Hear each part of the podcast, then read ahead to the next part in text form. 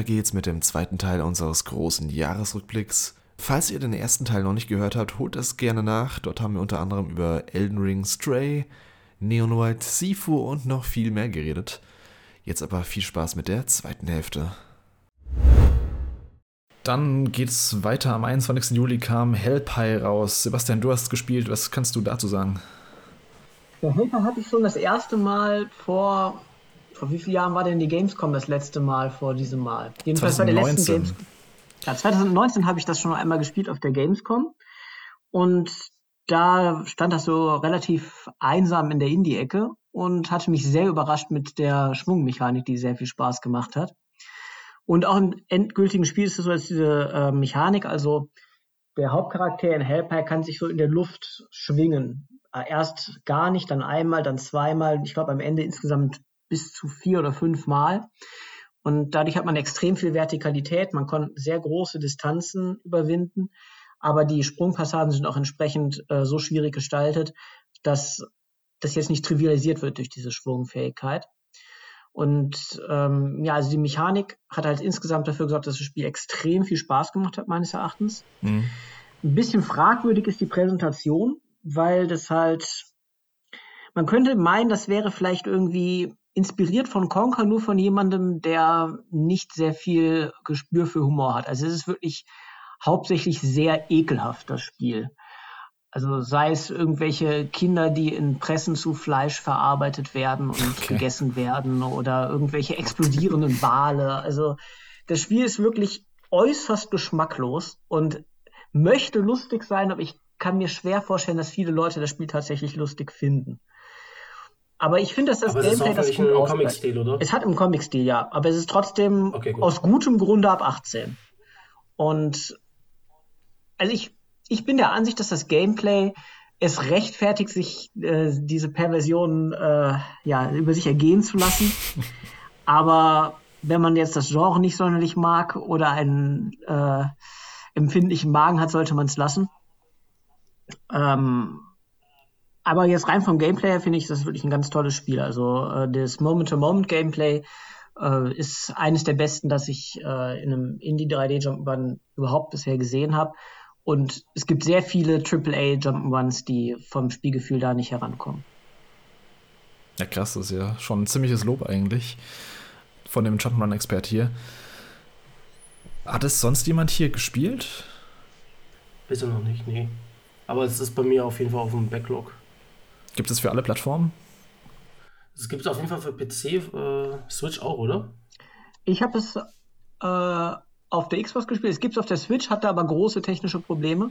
Mm, okay. Und ich glaube, es gibt es auch für die PlayStation. Ich meine, es ist für alle Plattformen. Ah ja, ich sehe es gerade. Es gibt es für alle Plattformen, ja. Ja gut, dann, dann können wir weitermachen. Ähm, am 16. August kam dann, nee, am 22. Juli, beinahe weitergesprungen, kam noch ein Spiel von Square Enix raus, die dieses Jahr irgendwie gefühlt 40.000 Spiele veröffentlicht haben. Da kam Live Alive raus, das Remake eines äh, alten Super Nintendo äh, äh JRPGs, das nie zu uns rüberkam. Dustin, du hast es gespielt. Ich wollte es auch eigentlich spielen, aber ich bin da irgendwie nicht dazu gekommen bisher. Was kannst du dazu sagen? Genau, ähm, eines von dieser, eines von den 40.000 Spielen, die sie dieses Jahr released haben, aber ein wirklich gutes. Und ich bin schockiert, dass ich der Einzige bin in dieser Liste, der das gespielt hat. Ich meine, was war los mit euch? Habt ihr, wart ihr mit Elden Ring noch nicht fertig? Oder? Ja. Ich meine, ich kann schon verstehen, ne, weil ich es gibt wieder schon relativ. Gekauft. ich meine. Zählt das auch? definitiv. Also für Square Enix zählt das definitiv. Ähm, und ja, jedenfalls ist ja, wie du sagst, es ist ein Remake eines, eines äh, 90er Jahres JRPGs, welches Mitte der 90er rauskam, kurz nach Final Fantasy VI und Chrono Trigger, hat es nie außerhalb Japans geschafft und jetzt hat es quasi ein volles Remake bekommen von dem gleichen Team hinter Octopath mhm. Traveler und Triangle Strategy, was auch den Look erklärt, dass der ziemlich ähnlich ist und ähm, ja, ich hatte es gespielt, ich hatte da lange Bock drauf. Ich habe da, ich habe das japanische Original auch nie gespielt und es hat mich ziemlich begeistert. Und das ist auch der Grund, ja, ich würde schon als mein Game of the Year betiteln. Ach, krass, okay. Ist natürlich auch wieder typisch ähm, gnadenlos gefloppt, weil es auch im Fahrwasser vom Xenoblade Chronicles 3 Mhm, Release mhm. kam. Und ich denke mal, JRPG-Freunde, die eine Switch haben, werden sich dann eher darauf gestürzt haben, als wirklich Live Alive. Was ich, wobei, ähm, bei dem Titel dachte ich lange Zeit, es würde Live Alive heißen. Was auch, ähm, ohne da groß spoilern zu wollen, vielleicht auch ein bisschen besser gepasst hätte. Aber da musste dann erst der offizielle Trailer kommen und mir sagen, nee, das heißt Live Alive, weil es sich hier um ein Wortspiel handelt.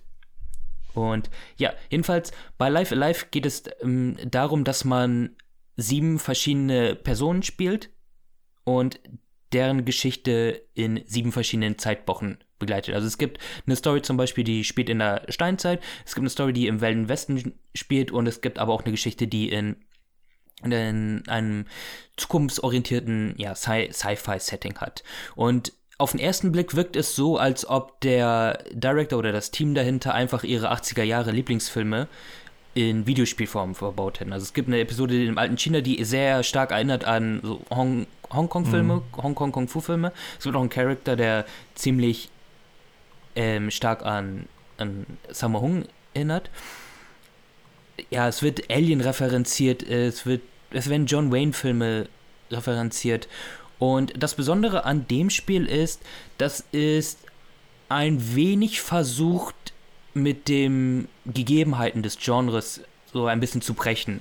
Also sie haben sich angeguckt, okay, was ist so das Nervige an JRPGs? Lass uns das mal ein bisschen ändern, so dass jede Epoche ihr eigenen kleinen Gameplay-Twist hat. Und im Kern ändert es sich aber nicht. Also die Kämpfe spielen sich gleich ab, nur du hast dann Episode, eine Episode, die sich wie so eine Tower Defense Mission spielt oder in einer anderen Mission musst du stealthen, in einer anderen Mission bist du gar nicht die Hauptperson quasi, sondern du siehst alles aus einer Erzählersicht, beziehungsweise einer Sicht einer dritten Person. Und das hat Elemente ei- eines Anti-RPGs, wie es zum Beispiel ähm, Moon ist oder auch Undertale, könnte man da auch nennen. Wobei Undertale ganz besonderer Punkt ist, da Toby Fox ja auch selber sagt, dass das dass Life Alive eine große Inspiration für Undertale war und dementsprechend heißt auch ja sein, also quasi das Theme aus Undertale, Megalovania, ist angelehnt an einen Track aus Life Alive. Und wer sich jetzt ein bisschen gedacht hat, wer zum Beispiel Octopath Traveler gespielt hat, da geht es ja auch um eine Geschichte, du hast mehrere Hauptcharaktere, spielst deren eigene Story und dann treffen die sich zusammen. Und das aber mehr schlecht als recht. Wer da auch eine ähnliche Sorge bei Life Alive hat, den kann ich sagen, die Angst ist ein bisschen, oder die ist nicht gerechtfertigt. Also da müsst ihr euch keine Sorgen machen. Es geht nicht denselben Fehler, wie es der erste October Traveler gemacht hat. Bei mir lag es so ein bisschen dran, dass ich die 50 bis 60 Euro äh, zu krass fand, irgendwie für so ein Remake von so einem SNES-Titel, zumindest zum Release. Ich weiß nicht, ob es jetzt günstiger geworden ist inzwischen. Ich bezweifle es als Switch-Spiel. Also Interesse habe ich da schon die ganze Zeit dran gehabt. Ähm, ich finde auch cool, wie du schon gesagt hast, dass eben die sieben verschiedenen Geschichten alle so ein bisschen anders sind und auch gameplay-technisch vielleicht so ein bisschen was anderes versuchen. Was mich interessieren wird, ist denn die Geschichte nicht? An der haben sie wahrscheinlich nichts großartig verändert. Ist die immer noch zeitgemäß, beziehungsweise äh, ist die immer noch spannend genug, um da seinen Spaß draus zu ziehen? Also du siehst die Mechaniken, so was so 90er Jahre Storytelling betrifft. Das schon, aber ähm, es bietet dir genug. Also es, ich sag mal so, es ist sehr klischeebehaftet, was so Filme und wenn du auch so schonen Anime und so ein Kram Mhm. guckst. Also du hast diese ganzen Tropes, die hast du alle schon mal gesehen. Ähm, das Spiel schafft es aber ganz gut, diese verschiedenen einzelnen Komponenten zusammenzufügen, sodass du am Ende mit einem zufriedenen Gesamtwerk rausgehst. Deswegen würde ich es auch als mein Game of the Year betiteln, weil ich habe ähm, Spiele, die in der Liste waren, die haben mir vom Gameplay her mehr gefallen. Es gibt auch Spiele, die haben mir von der Story her mehr gefallen. Aber so zusammengenommen Gameplay und Story so, dann würde ich sagen, Life Alive macht das schon ganz gut. Und ich kann deine, deine Bedenken verstehen, was so die, was so der, der das Preisschild anbelangt. Mittlerweile sollte man das auch schon günstiger finden. Man findet es auf jeden Fall auch günstiger. Es gibt auch Mhm. Retail. Ähm, Probiert es da gerne mal aus. Es ist auch nicht zu lange. Das ist vielleicht auch gerade bei dem Genre ein Vorteil. Du hast das locker zwischen 25 und 30 Stunden durch. Und dann ist auch gut und dann bist du im besten Fall auch zufrieden und das war's dann. Ja, das ist auf jeden Fall ein Vorteil. Ich bin, also ich freue mich inzwischen über kürzere Spiele, gerade im JRPG-Bereich. Da tendieren die Games ja schon in den meisten Fällen dazu, dass sie ähm, ja, Content-Streckungen haben in in den Spielen, gerade so im zweiten, dritten Drittel meistens. Hat es hier sonst jemand gespielt? Nee, gell? Also Sascha, du hast gekauft, hast wahrscheinlich noch vorzuspielen. Ja, ich werde es irgendwann spielen, aber das ist halt das Problem, wenn man so einen riesen Backlog mhm. hat. Irgendein Spiel fällt immer hinten runter. Ja, ja so geht's mir auch. Cool, Live Alive, dein Spiel des Jahres ist auch, wie gesagt, eine Ansage. Also, wenn jemand sowas sagt, da werde ich mir hellhörig und äh, da würde ich es mir dann eher mal anschauen in nächster Zeit. Mal schauen, wann ich dazu komme. Dann ging es am 16. August weiter mit einem Spiel von Sebastian wieder, nämlich Blossom Tales 2. Was kannst du dazu sagen? Blossom Tales 2 ist ein recht äh, klassischer Zelda-like-Titel, der sich ganz offensichtlich an Link to the Past orientiert. Mit meines Erachtens gut gelungenen Dungeons. Ein bisschen leicht ist das Spiel äh, in der Rätsel, im Rätsel-Gameplay und es wäre sicherlich an einigen Stellen noch ein bisschen mehr möglich gewesen. Aber es hat eigentlich einen ganz, schöne, ganz schönen Aufbau, dass jedes Dungeon so eine Grundrätselidee hat, die dann auf verschiedene Weisen variiert werden und ähm, dann in der Mitte des Dungeons mit einer zweiten Idee kombiniert werden. Das hat mir eigentlich ganz gut gefallen. Und äh, auch die Präsentation des Spiels ist meines Erachtens gut gelungen. Also ich finde es jetzt nicht so gut wie beispielsweise Italdio 2 Plus. Das ist ja mein Lieblings-Indie-Spiel, äh, über das ich auch immer wieder rede. Aber ich bin gut unterhalten worden und gerade jetzt in einer Generation, wo Nintendo klassisches Zelda-Gameplay ja gar nicht mehr machen möchte, offenbar, ist es für mich entsprechend umso wertvoller gewesen, dass das Spiel nochmal erschienen ist. Kennt da jemand den Vorgänger? Also ich, ich kannte die gar nicht, die, die Teile. Also ich habe den Vorgänger auch gespielt. Mhm. Den habe ich nachgespielt, interessanterweise. Ich hatte den auf, als physische Version gekauft, aber bin noch nicht dazu gekommen, den zu spielen. Ich fand den ersten Teil tatsächlich bedeutend schwächer als den, den zweiten. Mhm, okay. Also wenn ich jetzt äh, den ersten zuerst gespielt hätte, hätte ich vielleicht äh, mich auf, über den zweiten, auf den zweiten nicht sonderlich gefreut, aber ich bin mit dem zweiten sehr zufrieden. Macht das Spiel denn auch coole eigene Sachen oder ist das schon im Endeffekt eine ziemlich äh, 1 zu 1 Kopie von A Link to the Past.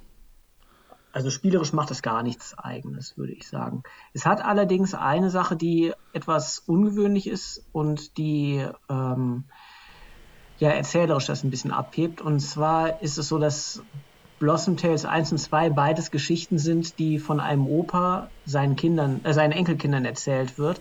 Und die Enkelkinder werden dann quasi in die Geschichte eingebunden. Also das kommt auch immer wieder vor, dass der Opa zwischendurch sowas sagt wie, ja, da steht jetzt der und der Gegner und dann streiten sich die beiden Kinder, ob da wirklich dieser Gegner steht oder ob da nicht ein anderer Gegner stehen sollte. Und dann kann man auch eine entsprechende Entscheidung treffen als Opa, die mhm. Geschichte dann mhm. so oder so zu, anzupassen, dass es dem jeweiligen Kind entspricht. Das wirkt jetzt erstmal, als wäre das auch ein Gameplay-Einfluss und tatsächlich hat das lokal ja auch ein bisschen Einfluss darauf, wie eine gewisse Situation aussieht wenn ich mich recht entsinne, kann man an einer Stelle sogar entscheiden, dass man ein Puzzle nicht lösen muss, sondern stattdessen Gegner verprügeln muss.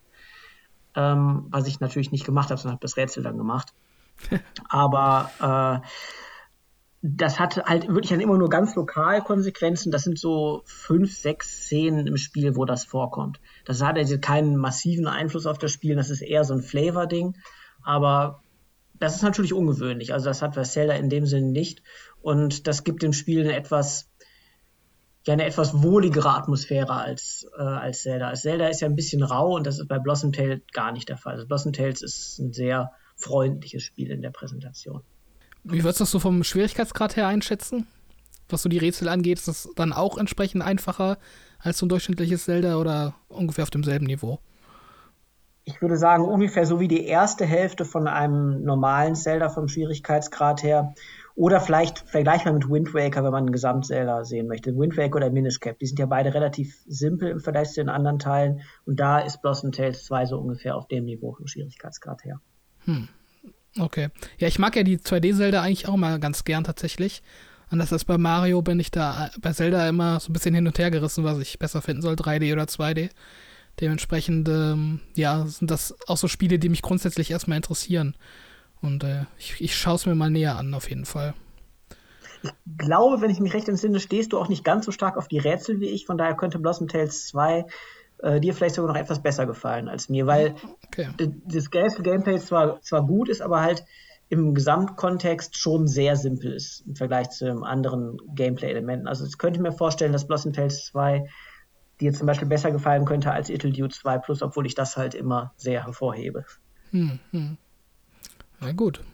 Cool. Blossom Tales 2. Ähm, dann ging es schon zwei Tage später weiter mit einem weiteren Indie-Titel. Ähm, Sascha, du hattest auch in, ich glaube, das hast du auch in der in unserer Gaming Village Fantasy Liga gewählt. Curse to Golf. Mhm. Das ist eine Art, ja, auch so ein Pixel-Sport, äh, also so Golfspiel mit dem kleinen Twist. Ähm, genau, also Curse to Golf ist ein sehr, sehr, sehr äh, nettes äh, 2D-Golf-Roguelite, also so wie es viele Indie-Entwickler ja mittlerweile viel machen. Und im Grunde geht es darum, da man spielt einen kleinen Golfer, der halt bei einem Turnier vom Blitz getroffen wird, ja, und dann dabei stirbt. Also be kurz bevor er den großen Titel gewinnen kann, wird er halt vom Teufel quasi in sein Golf-Purgatory geholt. Und der Teufel sagt, du bleibst jetzt auf Ewigkeiten hier und spielst auf diesem Golfkurs. Ja. So nach dem Motto, hey, du kommst auch nur hier raus aus dieser Vorhölle, wenn du diesen Golfkurs auch gewinnst. Da muss man halt dafür sorgen, dass man halt diese 18 Löcher quasi gewinnen kann. Ähm, das Ganze ist also quasi komplett 2D-Perspektive und ähm, das Spiel ist sehr präzise, was das ähm, Golf-Gameplay angeht. Also, wenn man es jetzt rein ohne die ganzen prozedural generierten Dungeons betrachtet, ist es allein schon ein relativ gutes Golfspiel, weil man sehr darauf achten muss, wie der Wind geht, in welche Richtung man schlägt, was für einen äh, Schläger man nutzt oder welchen Ball man nutzt. Ja, also es ist schon sehr ausgefeilt damit, dass es allein nur von den Grundmechaniken und dann sind halt die Dungeons voll mit Fallen, mit äh, Explosionsdingern, äh, mit Sandbunkern, die halt dich äh, dabei behindern sollen, dass du halt das Loch gewinnst. Und alle paar, ich glaube, beim der erste Boss war dann nach fünf Löchern zum Beispiel, da ist dann halt nochmal die Regeln dann verschärft worden. Und man muss halt versuchen zu überleben. Also man hat eine, am Anfang eine feste Anzahl an Schlägen und die werden halt, je nachdem wie man die äh, Level abschneidet, werden es mal mehr und mal weniger. Und man muss halt versuchen, dass man überlebt.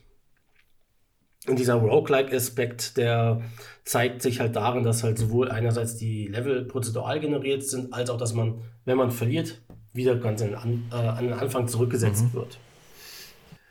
Ähm, sehr sympathisches und sehr, sehr äh, abwechslungsreiches Spiel, hat aber einen kleinen Nachteil, weshalb es für mich nicht nur als Geheimtipp zählt, sondern nicht ganz nach oben kommt.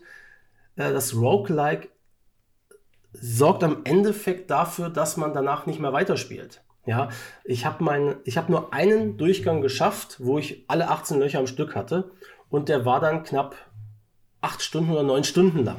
Ja, das war dann ein einzelner Durchgang, weil man kann dann während des äh, Spielens kann man auch einen Checkpoint machen, äh, setzen irgendwann, wenn man halt diese Fähigkeit freigeschaltet hat. Und dann, wenn man dann zurückfällt, dann wird das immer so ewig lang. Und es kann halt immer passieren, dass man aus irgendeiner Dummheit heraus dann keine Ahnung, nach drei Stunden oder vier Stunden dann halt deinen gesamten Progress verlierst. Und das ist ein bisschen blöd, dass man halt dann wirklich sehr viel Zeit für einen einzelnen Durchgang investieren muss. Wenn man uns jetzt mit anderen hochklassigen Roguelites wie zum Beispiel Slay the Spire oder Hades oder Spelunky vergleicht, da hast du dann äh, am Anfang dauert es vielleicht 40 bis 60 Minuten ein Durchgang, aber wenn du immer besser wirst, dann geht's halt auch schnell. Aber durch das etwas simulierte Golf-Gameplay dauert es auch sehr lange, weil du musst halt dir die Zeit nehmen zu sagen, okay, ich mache den Schlag dann so und so, weil der Wind geht halt gerade in der Richtung oder vielleicht nehme ich mal die Abkürzung oder ich schalte das Level äh, Equipment frei und so weiter. Dadurch zieht sich das alles ein bisschen in die Länge und ist sehr roguelike untypisch, sehr lang und das beißt sich ein bisschen. Hat es jemand noch hier gespielt? Also ich habe das, wie gesagt, den Trailer habe ich geschaut, sah lustig aus, aber ich hatte bisher keine Berührungspunkte mit. Betretenes Schweigen schon wieder. Also ich würde schon sagen, es ist jetzt kein Must-Play von den ganzen Roguelites, weil dafür sind es wirklich mittlerweile zu viele in der Indie-Branche. Mhm. Aber wenn man ein etwas anderes Golfspiel haben möchte, wie jetzt zum Beispiel Golf Story auch gewesen ist, also was mal eine andere Genre-Hybride reingebracht hat, dann sollte man auf jeden Fall einen Blick drauf werfen, weil es ist ein sehr sympathisches Spiel. Aber ich glaube, es, es belohnt auch nach dem einmal durchspielen nicht mehr, weil ich habe es dann nochmal angefangen und es gibt dann keine neuen Fähigkeiten, wie jetzt zum Beispiel bei Slay Spire kannst du dann die Ascension-Stufe hochheben und dann ist die Schwierigkeit höher. Das fehlt dann bei Curse to Golf auch. Mhm. Das heißt, es ist nicht hundertprozentig das Roguelite durchdacht, was dahinter steckt. Ja gut, dann ähm, können wir mal zum nächsten Titel gehen. Den hat nämlich Robert in seine Top 5 aufgenommen und das ist Midnight Fight Express. Auch so ein Spiel, was wieder von einem Entwickler, äh, quasi einem Entwickler, bestimmt war ein bisschen mehr dran, aber so hauptsächlich von einem äh, entwickelt wurde. Ähm, kam, glaube ich, auch direkt in Game Pass damals und ist inzwischen auch für alle Plattformen erhältlich. War ja für dich so eine Überraschung des Jahres. Ja, auf jeden Fall. Also das wurde auch damals äh, groß angekündigt äh, im Sinne, dass es so ein Ein-Mann-Projekt ist. Und da bin ich dann erstmal so ein bisschen skeptisch. Also ich traue dem Ganzen äh, nicht so recht, wenn, wenn damit geworben wird, weil ich denke mir immer, es kann eigentlich nicht sein, dass eine Person so alle Aspekte von, von Spielentwicklung äh, so hinkriegt. Ähm, also irgendwo ist immer der Knackpunkt, der da, äh, der das Ganze zum Scheitern verurteilt, seien es technische Probleme oder sonstiges. Und ähm, ja, aber in diesem Fall war das dann tatsächlich so ein, so ein, so ein Spiel, wo das eigentlich gar nicht äh, zugetroffen ist, äh, glücklicherweise. Ähm, also für alle, die es vielleicht nicht kennen, äh, Midnight Fight Express ist im Grunde so ein Top-Down-Action-Spiel. Ich bezeichne es immer so als bisschen ähm, John Wick-Simulator. Also ja. man läuft durchs Level und prügelt und schießt sich durch Gegnerhorden. Ähm, und das Ganze eben mit einem ziemlich hohen Spieltempo. Also ein Level dauert auch immer nur so ein paar Minuten. Dementsprechend ist das Pacing ziemlich hoch und ähm, das Ganze super kurzweilig. Ähm, aber was es dann für mich letztendlich auf so ein Top-Niveau hebt, ist dann auch, dass es so ein tolles Treffer- und Kampffeedback hat. Also es macht einfach Spaß, das zu spielen. Es spielt sich total flüssig. Es gibt gar keine, gar keine Probleme in der Hinsicht. Und ähm, ja, also für mich war das einfach so eine richtig, richtig tolle Überraschung dieses Jahr. Ich habe da gar nicht mit gerechnet. Ich habe das eigentlich nur mal runtergeladen und dachte, ja, komm, spiel's mal rein. Äh, wer weiß, ob es was für dich ist, mal reinschauen. Aber letztendlich habe ich das super gerne durchgespielt und auch nach dem Durchspielen nochmal so ein paar Level wiederholt, weil es auch so ein motivierendes Level-Up-System hat, ähm, was man dann auch ins Postgame übernimmt, wodurch dann ja Level, die zu Beginn des Spiels noch relativ knackig waren, ähm, dann auch einfacher werden und äh, dann kann man sich eben auch in so eine, so eine Highscore-Jagd geben, dass man irgendwie Level in möglichst kurzer Zeit beendet. Also das ist einfach super motivierend, hat einen tollen Schwierigkeitsgrad, der nicht frustrierend schwer ist, aber auch nicht einfach und ähm, ja, für mich einfach so ein richtig rundes kleines Spiel, mit dem ich nicht gerechnet habe und äh, dass ich auch nur eigentlich jedem, der so ein bisschen Affinität für Actionspiele hat und so kurzweilige und flotte Spiele, ähm, ja, ans Herz legen kann. Ich habe das ja auch, nachdem du es im Cast damals erwähnt hast, habe ich es auch relativ schnell runtergeladen dann mal. Und ich fand es auch richtig gut. Also ich habe bisher nur so eine, ein, zwei Stunden gespielt, erst ein paar Level, glaube ich. Aber es hat wirklich Fun gemacht. Also John Wick Simulator ist da keine, Untertrei also keine Übertreibung. Das ist echt, man fühlt sich da echt wie der größte Actionheld. Das macht echt Spaß und float auch richtig gut. Und da will ich auch nochmal weiterspielen. Also ich habe da bisher auch noch nicht so die Kritikpunkte dran, außer dass es halt wahrscheinlich storytechnisch nicht so das, das Wahre ist. Aber das suche ich bei so einem Spiel eigentlich auch nicht. Ja, genau. Also die Story ist halt so ein bisschen albern und ähm, ja, nicht wirklich ernst zu nehmen. Also ich, mir hat sie eigentlich ganz gut gefallen deshalb. Also ich konnte gut drüber lachen und ich glaube, die nimmt sie halt auch nicht zu ernst, sodass es dann nicht in diesen peinlichen äh, Bereich übergeht, sondern es bleibt schon auf so einem Niveau, wo man gewollt vom Entwickler drüber lachen kann und dementsprechend war ich da auch fein mit. Ähm, ist jetzt kein Oscar-reifes Werk, äh, was so die Story angeht, aber ja, wie du schon sagst, das muss es bei dem äh, Spiel auch nicht sein. Hm. Dennis, du hast als äh, einen der Top-Titel einen, ja, einen Port aus dem letzten Jahr genannt, nämlich Inscription. Das kam ja letztes Jahr schon für PC, glaube ich, raus und Switch. Jetzt ist es auch für PlayStation und Xbox draußen. Habe ich ziemlich viel Gutes gehört äh, von dem Spiel und auch meistens, das, was man hört, ist, äh, informier dich einfach gar nicht über das Spiel, fang es einfach an und spielst. Du warst ja richtig begeistert, als du es dann durchgespielt hattest, oder? Ja, auf jeden Fall. Es ist leider tatsächlich so, dass man dann nicht viel zu erzählen kann, ohne einige Sachen vorwegzunehmen. Aber ich kann auf jeden Fall sagen, dass man sich von diesen Schlagwörtern, die auch bei diesem Spiel dabei sind, hier ähm, Kartenspiel und ähm, Roguelike, dass man sich davon nicht einschüchtern lassen sollte, dass man wirklich einfach mal das Spiel starten sollte. Also mich persönlich hat es schon ähm, direkt, direkt von Anfang an gecatcht. Also, also zum Beispiel, wenn du das Spiel startest, dann ist ähm, neues Spiel starten ausgegraut und du kannst nur Spiel fortsetzen anklicken.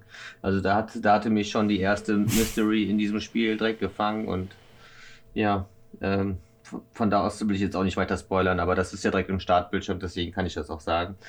Und naja, man, das, das Kartenspiel an sich, was dann ja erstmal den zentralen Mittelpunkt einnimmt, ist auch ziemlich gut ausgearbeitet. Ich finde es äh, unterhaltsam. Das ist so eine Mischung aus, ähm, man hat so eine Mischung aus Opferkarten und Spielkarten und ähm, man muss ein paar Tiere, also ein paar Karten, das sind Tiersymbole auf den Karten, die muss man opfern, um andere Tiere zu beschwören. Und äh, naja, an sich ist das so ein taktisches, gutes Kartenspiel. Und dann gibt es eben auch ein Drumherum. Du sitzt hier in einem Raum mit deinem Gegner und ähm, naja, es kommen ein paar Escape Room-Elemente dazu. Und von hier an möchte ich eigentlich nicht mehr dazu sagen, wie es sich dann weiterentwickelt. Aber äh, es ist auf jeden Fall spannend gemacht und ich habe das ziemlich zügig durchgespielt, weil ich immer wissen wollte, wie es weitergeht und was als nächstes passiert.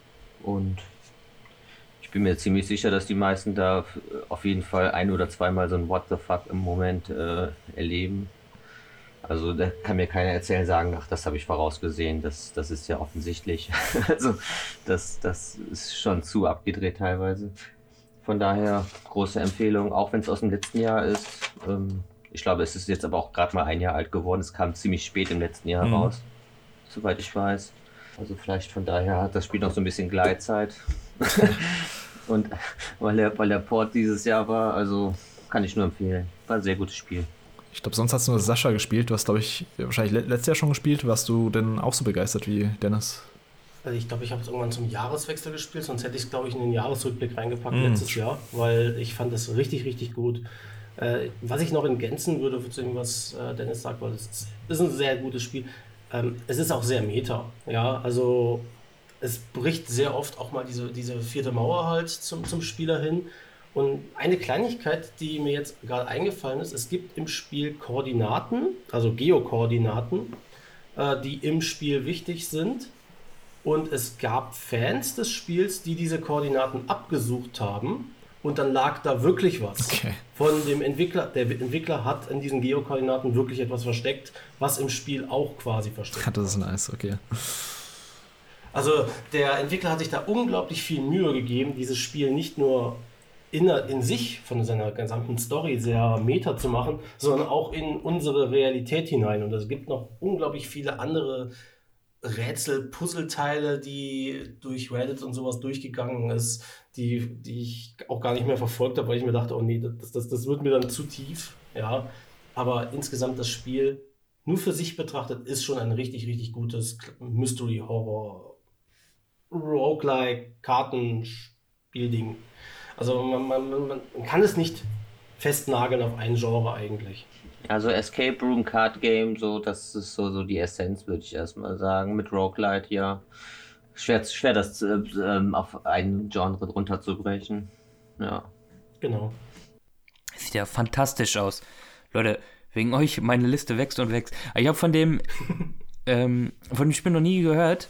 Ich habe mir jetzt noch mal kurz Gameplay angesehen. Das sieht ja mega gut aus. Also gerade in dem Moment, in dem Dennis auch gesagt hat, guck dir auf keinen Fall was von dem Spiel an, habe ich gleich sofort weggemacht. Aber ich bin, ich bin sold, wie die Franzosen sagen würden. Wunderbar, freut mich. Das wäre ein super klasse Spiel für VR-Brille, aber ich glaube, da gibt es leider keine Version dafür. ja, ich bin, ich bin da auch richtig gespannt. Also alles, was ich drüber höre, macht mich heiß aufs Spiel. Ich habe es mir bisher auch noch nicht gekauft, aber äh, ich glaube, das mache ich jetzt über die Feiertag, über den, äh, ja, über den Jahreswechsel. Ähm, wie lang ist denn das Spiel ungefähr? 10, 12 Stunden würde ich sagen. Ah, doch so lang, okay. Ja, ja vielleicht, ungefähr. Ja, vielleicht auch kürzer. Also, ja, es kommt drauf an. Ja, wenn ich schon höre, so es gibt viele Twists und äh, Unerwartetes und Mystery und äh, Escape Room, dann da habe ich Bock drauf auf jeden Fall. Mach das, wirst nicht enttäuscht werden. Er ist sogar gerade runtergesetzt, habe ich gesehen. Also, äh, wenn das kein Wink des Schicksals ist, dann müssen wir jetzt sofort, Chris. Markiere ich mir gleich mal, gleich mal in den Warenkorb rein. Ähm, dann können wir in den September gehen und da kam für Robert eins der Spiele des Jahres wieder raus, nämlich Grounded, beziehungsweise in, in der 1.0-Version. Wir hatten da auch schon ein bisschen im Podcast drüber geredet, mhm. ähm, dass er etliche Stunden reingebuttert. Ähm, Hast du da jetzt doch nochmal mehr reingesteckt? Ich glaube, du warst bei über 70 Stunden am Ende, als wir geredet hatten. Ähm, ja, also ich, die Spielzeit ist mittlerweile dreistellig und ähm, wir sind immer noch nicht durch. Okay. Also äh, es ist jetzt auch teilweise ein bisschen pausiert worden, weil ich glaube von WoW ein neues Addon rausgekommen ist und das hat mein Co-Partner gespielt. Deshalb äh, haben wir das so ein bisschen unterbrochen. Aber wir haben uns vorgenommen, das auf jeden Fall die Tage dann, dann endlich mal zu beenden. Ähm, ja, wie gesagt, wir haben im Cast schon ziemlich viel darüber gesprochen, deshalb will ich da jetzt nicht mehr so ganz so weit ausholen. Ähm, nur so viel, es ist für mich auf jeden Fall Top 3 des Jahres. Definitiv. Ähm, ich hatte lange nicht mehr so viel Spaß in einem Multiplayer-Spiel, wahrscheinlich seit Sea of Thieves nicht. Und es hat mich auch super gefesselt. Also es hatte auch so eine Art Sogwirkung in den ersten Tagen, wie ich auch bei Elden Ring hatte einfach dieses äh, Entdecken einer Welt, ähm, in dem Fall aber eben auf Ameisengröße geschrumpft und in einem Garten, weil sie es einfach wunderbar geschafft haben, dieses Setting ähm, ja spannend zu machen für den Spieler. Also es ist so eine Mischung aus altbekanntem, was man in so einem Garten erwartet, aber wie es dann eben durch die Perspektive nochmal einen neuen Spin bekommt. Also es gab dann wirklich einige Ortschaften in dem Garten, wo ich auch so ein bisschen Magic Moment äh, Gefühl hatte wo dann Sachen aufgetaucht sind oder, oder Szenerien vor mir aufgetaucht sind, mit denen ich nicht gerechnet hätte. Also wirklich ganz toll und ähm, ja, eben auch ein super Multiplayer-Spiel. Also es macht wirklich eine Menge Spaß. Ist ziemlich herausfordernd, ähm, aber dadurch wird dann der Koop-Gedanke nur gestärkt und ich kann es halt wirklich nur empfehlen, wenn man wenn man darauf Bock hat und vor allem, wenn man vielleicht noch ein oder zwei Freunde dazu holen kann, die auch Motivation haben, sich daran zu begeben. Man muss jetzt auch nicht eine dreistellige Stundenanzahl da reinstecken, also wenn man sich auf die Hauptstory konzentriert, dann ist man auch ja in weniger als der Hälfte auf jeden Fall ähm, durch damit, aber ähm, man bekommt auf jeden Fall eine Menge daraus, wenn man, wenn man die Zeit reinsteckt. Es gibt dann auch so versteckte Bosse und versteckte Lokalitäten, die man aufsuchen kann, wo einen die Story nicht unbedingt hinschickt. Und dementsprechend ist da ziemlich viel Stuff drin und ich hoffe, dass da auch noch mehr kommt in den Folgenmonaten. In Form von, weiß ich nicht, neuen Updates, neuen Gebieten, neuen, neuen Käfern. Ja, ich will da auch noch reinschauen. Das heißt zwar irgendwie jetzt bei jedem Titel gefühlt, aber ja, mein, mein Pile of Shame wird auch mal länger. Ja, ich habe damals zum Cast auch schon gesagt, dass ich da mal reinspielen will. Ähm, können wir auch mal irgendwie die nächsten Wochen oder Monate mal machen. Ansonsten, ich glaube, es hat hier keiner gespielt, Grounded, oder? Oder auch mal reingespielt? Ja, exklusiv. Hätte mich interessiert, aber ist ja auch, die Plattform habe ich hm, nicht. PC und Xbox, genau. Gut, dann können wir weitergehen. Auch im September, am 30. September noch erschienen ist äh, Sebastian Aerohead, äh, Aerohard, ein Flop, deiner Meinung nach. Ich, ich kenne das Spiel gar nicht, deswegen erzähl mal, was, was war daran nicht so geil? Also es ist ein Zelda-Klon wiederum, der äh, A Link to the Past sehr ähnlich sieht optisch. Schon wieder. Okay. Und ja. Und ich habe noch nie einen so schlechten Zelda-Klon gespielt, muss ich sagen. Denn oh das Spiel hat absolut keine, äh, ja, keine Direction. Also es sagt einem überhaupt nicht, was man tun soll. Man irrt in einer, ja, in einer, man könnte es offene Welt nennen, aber es ist eigentlich schon eher eine Oberwelt wie in A Link to the Past herum. Aber es wird halt kaum eine Information dazu geben, wo man hin soll. Und dann läuft man halt irgendwie relativ lange in eine Richtung und dann kommt man an eine Stelle, wo man irgendein Item hätte brauchen müssen, um weiterzugehen. Dann kann man wieder zurücklatschen. Es gibt keine Karte. Es gibt auch in Dungeons nur eine rudimentäre Karte. Also, nee, in Dungeons gar keine. In der Oberwelt gibt es eine ganz rudimentäre Karte der Form, dass man an einer Stelle, also immer an diesen, es gibt Schnellreisepunkte. Wenn man zu einem Schnellreisepunkt geht, dann kann man sich die Weltenkarte dort an der Stelle, wo der Schnellreisepunkt ist, angucken und sonst nirgendwo. Und ja, die Rätsel sind äh, ja fragwürdig, also sind sehr simpel, aber teilweise einfach dadurch, dass sie optisch nicht gut zu erkennen sind, dann schwierig. Und die die Dungeon Designs äh, leiden darunter, dass es haufenweise äh, haha hab dich Fallen gibt. Also so Fallen, die man einfach gar nicht sieht und dann zack ist die Energie weg. Also es ist mir wirklich rätselhaft, wie man mit dem Spiel wirklich Spaß haben soll. Also ich war wirklich sehr enttäuscht, als ich es gespielt habe. Ja, schade, aber gefühlt gibt es von solchen billigen Klonen inzwischen echt eine Menge. Ist halt dann so ein bisschen die Frage, was da die Perlen drin sind, die man da findet in dem Genre. Ähm, wie lange hast du dafür gebraucht für das Spiel? Ich weiß es nicht mehr. Also es ist nicht jetzt besonders lang. Hm, Normale okay, also Länge für so ein Zelda-Spiel, so um die 10 Stunden wahrscheinlich. Ja. Das war aber auch so super teuer, ne? Habe ich in Erinnerung. Dass das ja, das ist 40 Euro oder so. Ja. Was? ja, das ist von äh, Zoidesco. Die machen das so, dass die, die Spiele immer gleichzeitig physisch veröffentlichen. Und wenn man die physisch auch auf der Switch veröffentlicht, dann hat man ja nicht so viel Freiheit mit den Preisen. Also ähm, 30 ist da das Niedrigste, was man so sinnvollerweise ansetzen kann, hat Homer mal gesagt. Und äh, 40 ist halt das, was Soldesco ansetzt bei den Spielen üblicherweise. Und das kosten die dann eben auch als Download-Spiel. Ach krass, okay, manchmal, ja, ich sehe es ja. Manchmal ist das auch okay. Also zum Beispiel bei Case äh, war das gut. Das war angemessen. Aber jetzt bei Arrowheart, naja, im Endeffekt wären auch 10 Euro zu viel gewesen, was einfach nicht gut ist. Aber 40 Euro war jetzt auch sowieso schon eine ganz schöne Ansage für das Spiel, wie es, wie es aussieht und wie es ist. Hm. Naja, Aerohard, anscheinend nicht so ein geiler Titel. Dann können wir in den Oktober rüber wechseln und da sehe ich gerade Case of the Golden Idol. Da hast du mir, Sascha, heute gerade noch geschrieben, dass du es ähm, durchgespielt hast. Genau, ich meine, äh, mein lieber Wichtel hier hat mhm. ja mir das vor ein paar Tagen geschenkt und ich habe mir gedacht, okay, dann spiele ich es jetzt noch vor dem Cast durch, weil es durchaus für mich ein Kandidat gewesen wäre für einen Goti-Titel. Jetzt ist es ist nicht ganz in diese Richtung gegangen, ja. Aber Case of the Golden Idol ist auf jeden Fall ein absolutes Liebhaberspiel. Ja, es ist eine Art ähm, Point-and-Click-Ermittlungsspiel. Du hast einzelne Kapitel. Da passiert gerade in diesem Moment ein Mord äh, in diesem Kapitel drin. Du hast dann diese Bildschirme, du sammelst Hinweise. Und wenn du alle Hinweise gefunden hast, beziehungsweise theoretisch schon währenddessen, aber mit diesen Hinweisen kann man dann in einem anderen Bildschirm Lückentexte oder andere Clues quasi ausfüllen. Und in gewisser Weise äh, arbeitet jedes einzelne Kapitel damit, dass du erstmal herausfinden musst, wer sind die Personen, die dort sind. Ähm, und dann noch gewisse andere Hinweise, wie zum Beispiel, wie sitzen sie an einem Tisch. Und dann gibt es halt den Lückentext, äh, der den Fall erklärt. Und da muss man halt die Hinweise dementsprechend drapieren. Ähm, klingt jetzt nicht ganz so tiefsinnig. Das Wichtigste ist wirklich diese Ermittlungsarbeit im Hintergrund.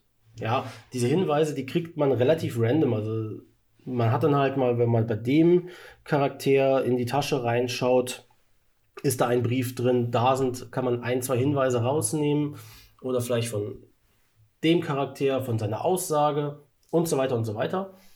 Das heißt, man baut sich dann nach und nach, baut man sich dann halt den Fall, rekonstruiert man sich, was ist die Wahrheit dahinter. Und das ist, hat mich sehr, sehr stark äh, vom Gefühl, was ich teilweise hatte, an Return of the Obra Dinn erinnert, was ja auch ein sehr, sehr, sehr, sehr gutes äh, Ermittlungsspiel gewesen ist. Ähm, Case of the Golden Idol äh, macht einfach genau quasi das Gleiche. Du, es versucht mit den Informationen, die es dir präsentiert und mit den Fragen, die es dir stellt, diesen Fall zu lösen. Geht im, im Endeffekt geht es halt darum, dass es über gewisse Jahre und eine Familien- und Landesgeschichte eine Goldstatue, die magische Fähigkeiten hat, verfolgt wird und wie die auch in Mordfällen sowas teilweise als Tatwaffe und sowas benutzt worden ist und so weiter. Ist ganz in Ordnung. Der Gesamtplot, die Einzelfälle waren auch sehr, sehr cool. Was im Endeffekt es für mich leider nicht ganz nach oben gebracht hat, war dann dieser Gameplay-Loop, der sich eingestellt hat, weil im Endeffekt war jedes Kapitel ähnlich aufgebaut. Man geht rein, hat dann, man schaut sich die Bildschirme an, sucht erstmal alle Hinweise, ohne irgendeine Gedankenarbeit, einfach nur, weil du hast halt da die 0 von 31 Hinweisen gefunden und dann machst du erstmal alles voll, dass du wirklich alle Hinweise hast. Und dann erst gehst du in diesen Denkprozess, schaust dir dann auch nochmal die Beweise an und versuchst dann anhand des ähm, Thinking-Bildschirms äh, den Fall zu lösen. War nicht ganz so gut durchdacht, was das Ganze angeht, dass es halt sich sehr stark nur auf diese Einzelkapitel fokussiert hat. Ist auf jeden Fall auch eins der Spiele, die ziemlich gut bewertet wurden dieses Jahr. Also das ist vor allem deswegen in, in, ins Auge gefallen. Ich habe mir eben auch nebenbei noch Gameplay dazu angeschaut. Das hat ja schon einen sehr krass stilisierten Artstyle. Ja, es ist sehr eigenwillig. Den muss man lieb haben. Also der, ich fand den jetzt nicht so gut, diesen Artstyle. Ähm, es ist jetzt nicht so, es ist kein schlechtes Spiel. Es ist ein, eigentlich ein richtig, richtig gutes Spiel. Mein persönliches Problem ist, dadurch, dass es mir ähnliche Vibes gegeben hat wie Return of the Obra Dinn, vergleiche ich es leider immer im Kopf mit dem mhm. Spieler. Und Case of the Golden Idol ist ein sehr, sehr gutes Spiel. Ich würde sagen, eines der besten des Jahres. Aber die Existenz von Case of the Golden Idol sorgt dafür, dass Return of the Obra Dinn nochmal ein Stück besser für mich ist, weil man dort halt merkt, die Fälle sind dort mehr mit dieser Erkundung drin. Es ist organischer alles miteinander verwoben, wie man in Obra Dinn die Fälle löst, beziehungsweise diesen Gesamtfall löst. Und das hat bei Case of the Golden Idol durch seine Kapitelstruktur ähm, merkt man halt, dass genau das fehlt Case of the Golden Idol ein bisschen, um wirklich zur Creme de la Creme in diesem kleinen Subgenre hm. zu werden. Weißt du, ob das denen ihr Erstlingswerk war oder ob die vorher schon was anderes gemacht haben?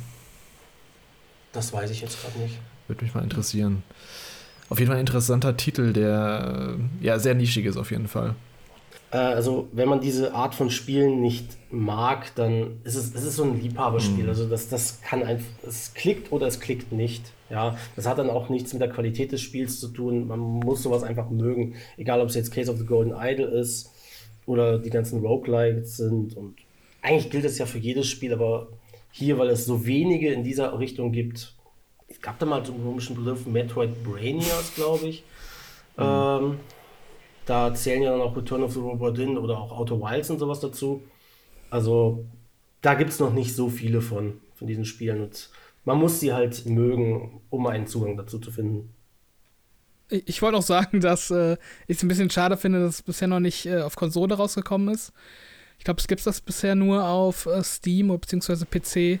Mhm. Und da warte ich noch so ein bisschen drauf, weil ich finde das Spielkonzept eigentlich ziemlich interessant und ich, ich finde den Look auch ziemlich cool. Also es sieht ja so ein bisschen aus, als wäre es mit Paint gezeichnet. Äh, und das ist jetzt, also im, im, im positiven Sinn gemeint. Ähm, also ich finde, das sieht einfach irgendwie lustig aus und äh, ich bin auf jeden Fall selber auch interessiert dran und äh, freue mich auch, dass es dann doch ziemlich gut ankam als Wichtelgeschenk und hoffe mal, dass dann demnächst auch mal ein Konsolenport angekündigt wird.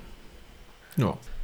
Dann ähm, als nächstes kommt ein Spiel, was ich gerade vor zwei Tagen erst mir zum ersten Mal angeschaut habe und gedownloadet habe. Und ich muss sagen, ich bin ein bisschen süchtig geworden danach. Nämlich Marvel Snap fürs, fürs Handy. Das ist ein Kartenspiel im Marvel-Universum von dem kreativen Kopf hinter Hearthstone unter anderem. Und das Spielprinzip ist eigentlich so ähnlich wie Hearthstone. Man hat drei Felder, die man erobern muss und jeweils immer so Karten, die Wertigkeiten haben und pro Runde steigt die Wertigkeit, mit der man Karten spielen darf. Und das Coole an Marvel Snap ist, wie ich der Name auch schon sagte, es ist sehr snappig, also sehr, sehr schnell. Du hast zwölf Karten im Deck, das sind sechs Runden und das Spiel geht meistens nicht länger als ja, maximal fünf Minuten vielleicht. Aber es, es greift alles sehr gut ineinander bisher und äh, es ist kostenlos. Es gibt keine Booster Packs, man schaltet die Karten nacheinander frei. Das heißt, man kann sich keine Vorteile erkaufen, indem man Echtgeld ausgibt. Das ist alles nur kosmetischer Kram, das, damit man die Karten ähm, schöner macht. Und also ich glaube für Marvel-Fans auch nochmal im Speziellen. Ich bin jetzt, also ich mag Marvel, ich bin jetzt kein Superfan von, aber ich, ich mag die meisten Marvel-Sachen, auch die Filme. Und ähm, da ist schon super viel Kram drin, so an Charakteren, die man da sieht, die ich, also ich kannte da echt viele von nicht. Wer hat es von euch jetzt noch gespielt bisher? Ja, ich auch. Unter anderem. Ähm, hab's jetzt auch seit zwei Monaten, glaube ich, oder zweieinhalb Monaten spiele ich das jetzt mhm. schon fast, tä fast täglich Ach, eigentlich. Äh, ja, im Moment habe ich jetzt ein bisschen so ein Tief, so ein bisschen die Lust verloren, weil man jetzt in den höheren Collector-Levels äh, geht, der, geht der Fortschritt wirklich langsam voran. Also, dass man neue Karten sieht, kann teilweise jetzt auch eine Woche dauern ah, okay. oder so. Und ähm, ja, wenn es dann eine, eine ist, die man gar nicht haben will, dann ist das schon so ein bisschen demotivierend. Aber so im Großen und Ganzen spiele ich das doch jetzt recht regelmäßig und habe da auch meinen Spaß dran. Es ist wirklich. Ähm, es ist cool, dass es, dass es so kurz, kurze Matches sind. Das kann man wirklich mal so zwischendurch einwerfen. Ja, ja. Einfach mal so zwei Minuten auf der Toilette sitzen. Hast du schon ein Match gemacht oder so? Und äh, ja, das. Ähm, ich finde auch, dass das am Anfang echt, echt fair ist und äh, also was, dass man recht schnell viele Basiskarten bekommt und man auf jeden Fall ein paar Decks bauen mhm. kann wird dann halt später so ein bisschen, äh, wirst du so ein bisschen ausgebremst, dass du dann die Karten, die du, so, so richtige Schlüsselkarten, die du brauchst, damit ein Deck funktioniert. Und da nervt mich dieses Zufällige so ein bisschen. So bei, bei Hearthstone konntest du gezielt Karten craften. Du musstest da, äh, weiß ich nicht, 50 andere Karten dafür auflösen, aber du konntest da, äh, du konntest dich entscheiden, diese Karten aufzulösen und dafür diese eine bestimmte zu craften, dass du dein, dein Deck spielen kannst. Und äh, ja, das, das fehlt mir hier so ein bisschen. Ich, es hat auch seine Vorteile, so spielt nicht jeder dasselbe gleiche super starke Deck, was, was jemand ins Internet gepostet hat. Und, sondern jeder spielt das, was er hat. Und es kommt dem, dem echten äh, Kartenspiel ja so ein bisschen nah, wo man ja in einen Laden geht und sich einen Booster kauft und nicht weiß, was drin mhm. ist. Das ist ja auch der halbe Reiz so ein bisschen, ne? zufällig mal eine geile Karte zu bekommen. Aber ja, also alles in allem super tolles Spiel. Ben Broad aus, vom, vom Hearthstone-Team hat äh, dieses neue Studio eröffnet und äh, das Spiel gemacht. Und man sieht auch, dass er da seine Erfahrungen aus Hearthstone eingebracht hat und die Kritik sich zu Herzen genommen hat. Und ähm, das ein ordentliches, gutes Multi ähm, Mo Mobile Game gemacht hat. Also das ist auch wirklich darauf ausgelegt ja, Hat er man hat keine. Äh, ja. ja. Hat ja auch die den, den Award, den Game Award fürs beste Mobile Game gewonnen. Finde ich jetzt im Nachhinein mhm. zu Recht. Also ich kannte, ich habe es damals noch nicht gespielt gehabt, aber auf jeden Fall, vor allem, es ist halt wirklich perfekt auf Mobile ausgelegt durch seine Kurzweiligkeit, dass die Matches so kurz sind.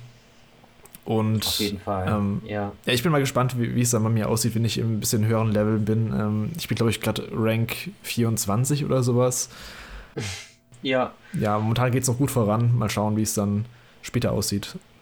Alles klar, vielleicht kommen wir in Zukunft soll es ja dann auch möglich sein, gezielt mit Freunden zu spielen. Dann können wir ja mal ein paar Matches machen. Ja, ja gerne, auf jeden Fall. Stimmt, das gibt es momentan noch nicht. Das ja. ist leider so ein kleiner Wermutstropfen, aber ähm, ja, bisher läuft es aber auch ganz gut. Man findet auch sehr schnell immer ein Match. Also man findet eigentlich instant ein Match. Ja, es ist, also es ist jetzt auch viel, also es wird, ist viel angekündigt und es kommen regelmäßig Updates. Mhm. Also da ist jetzt einiges am Laufen. Also man kann noch einiges erwarten, so an neuen Updates und Patches und äh, ja, äh, neuen Inhalten und auch ständig neue Karten, die dazukommen. Also da wird einem schon, da wird man schon bei der Stange gehalten. Was ich übrigens ganz lustig fand, ich habe es ja erst vorgestern runtergeladen und mal gespielt.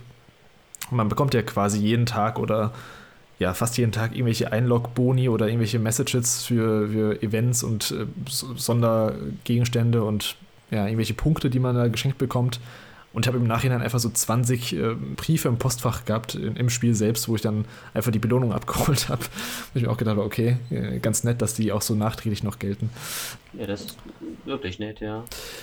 Äh, Sascha und Robert, ihr habt es, glaube ich, auch noch ein bisschen gespielt. Habt ihr dann, also habt ihr damit Spaß gehabt?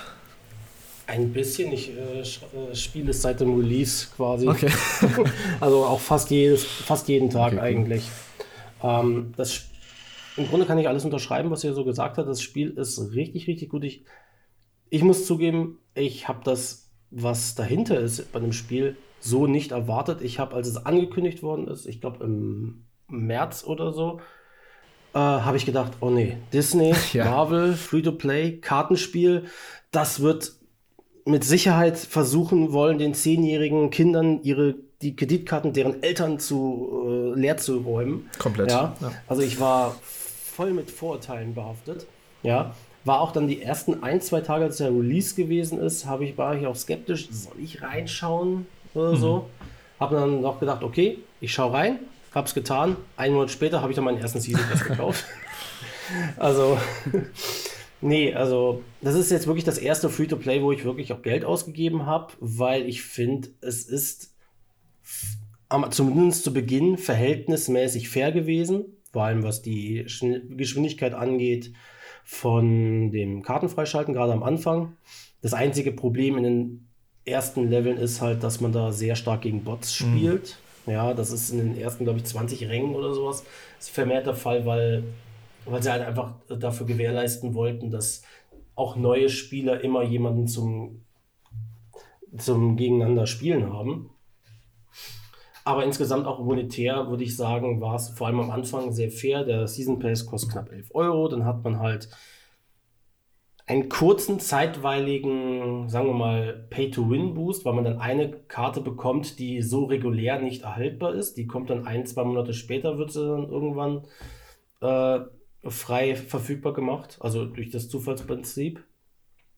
Es beginnt nur jetzt in den letzten Monat ich meine, da kann Dennis mir, mm, mich ja mit Sicherheit bestätigen, dass die Bundles, die jetzt angeboten werden, also diese Zusatzbundles, nicht ganz dem Wert entsprechen, der da drunter steht. Ja. Also das ist schon sehr überteuert teilweise. Ja, das Also wenn man das eins zu eins umrechnet, das ist furchtbar.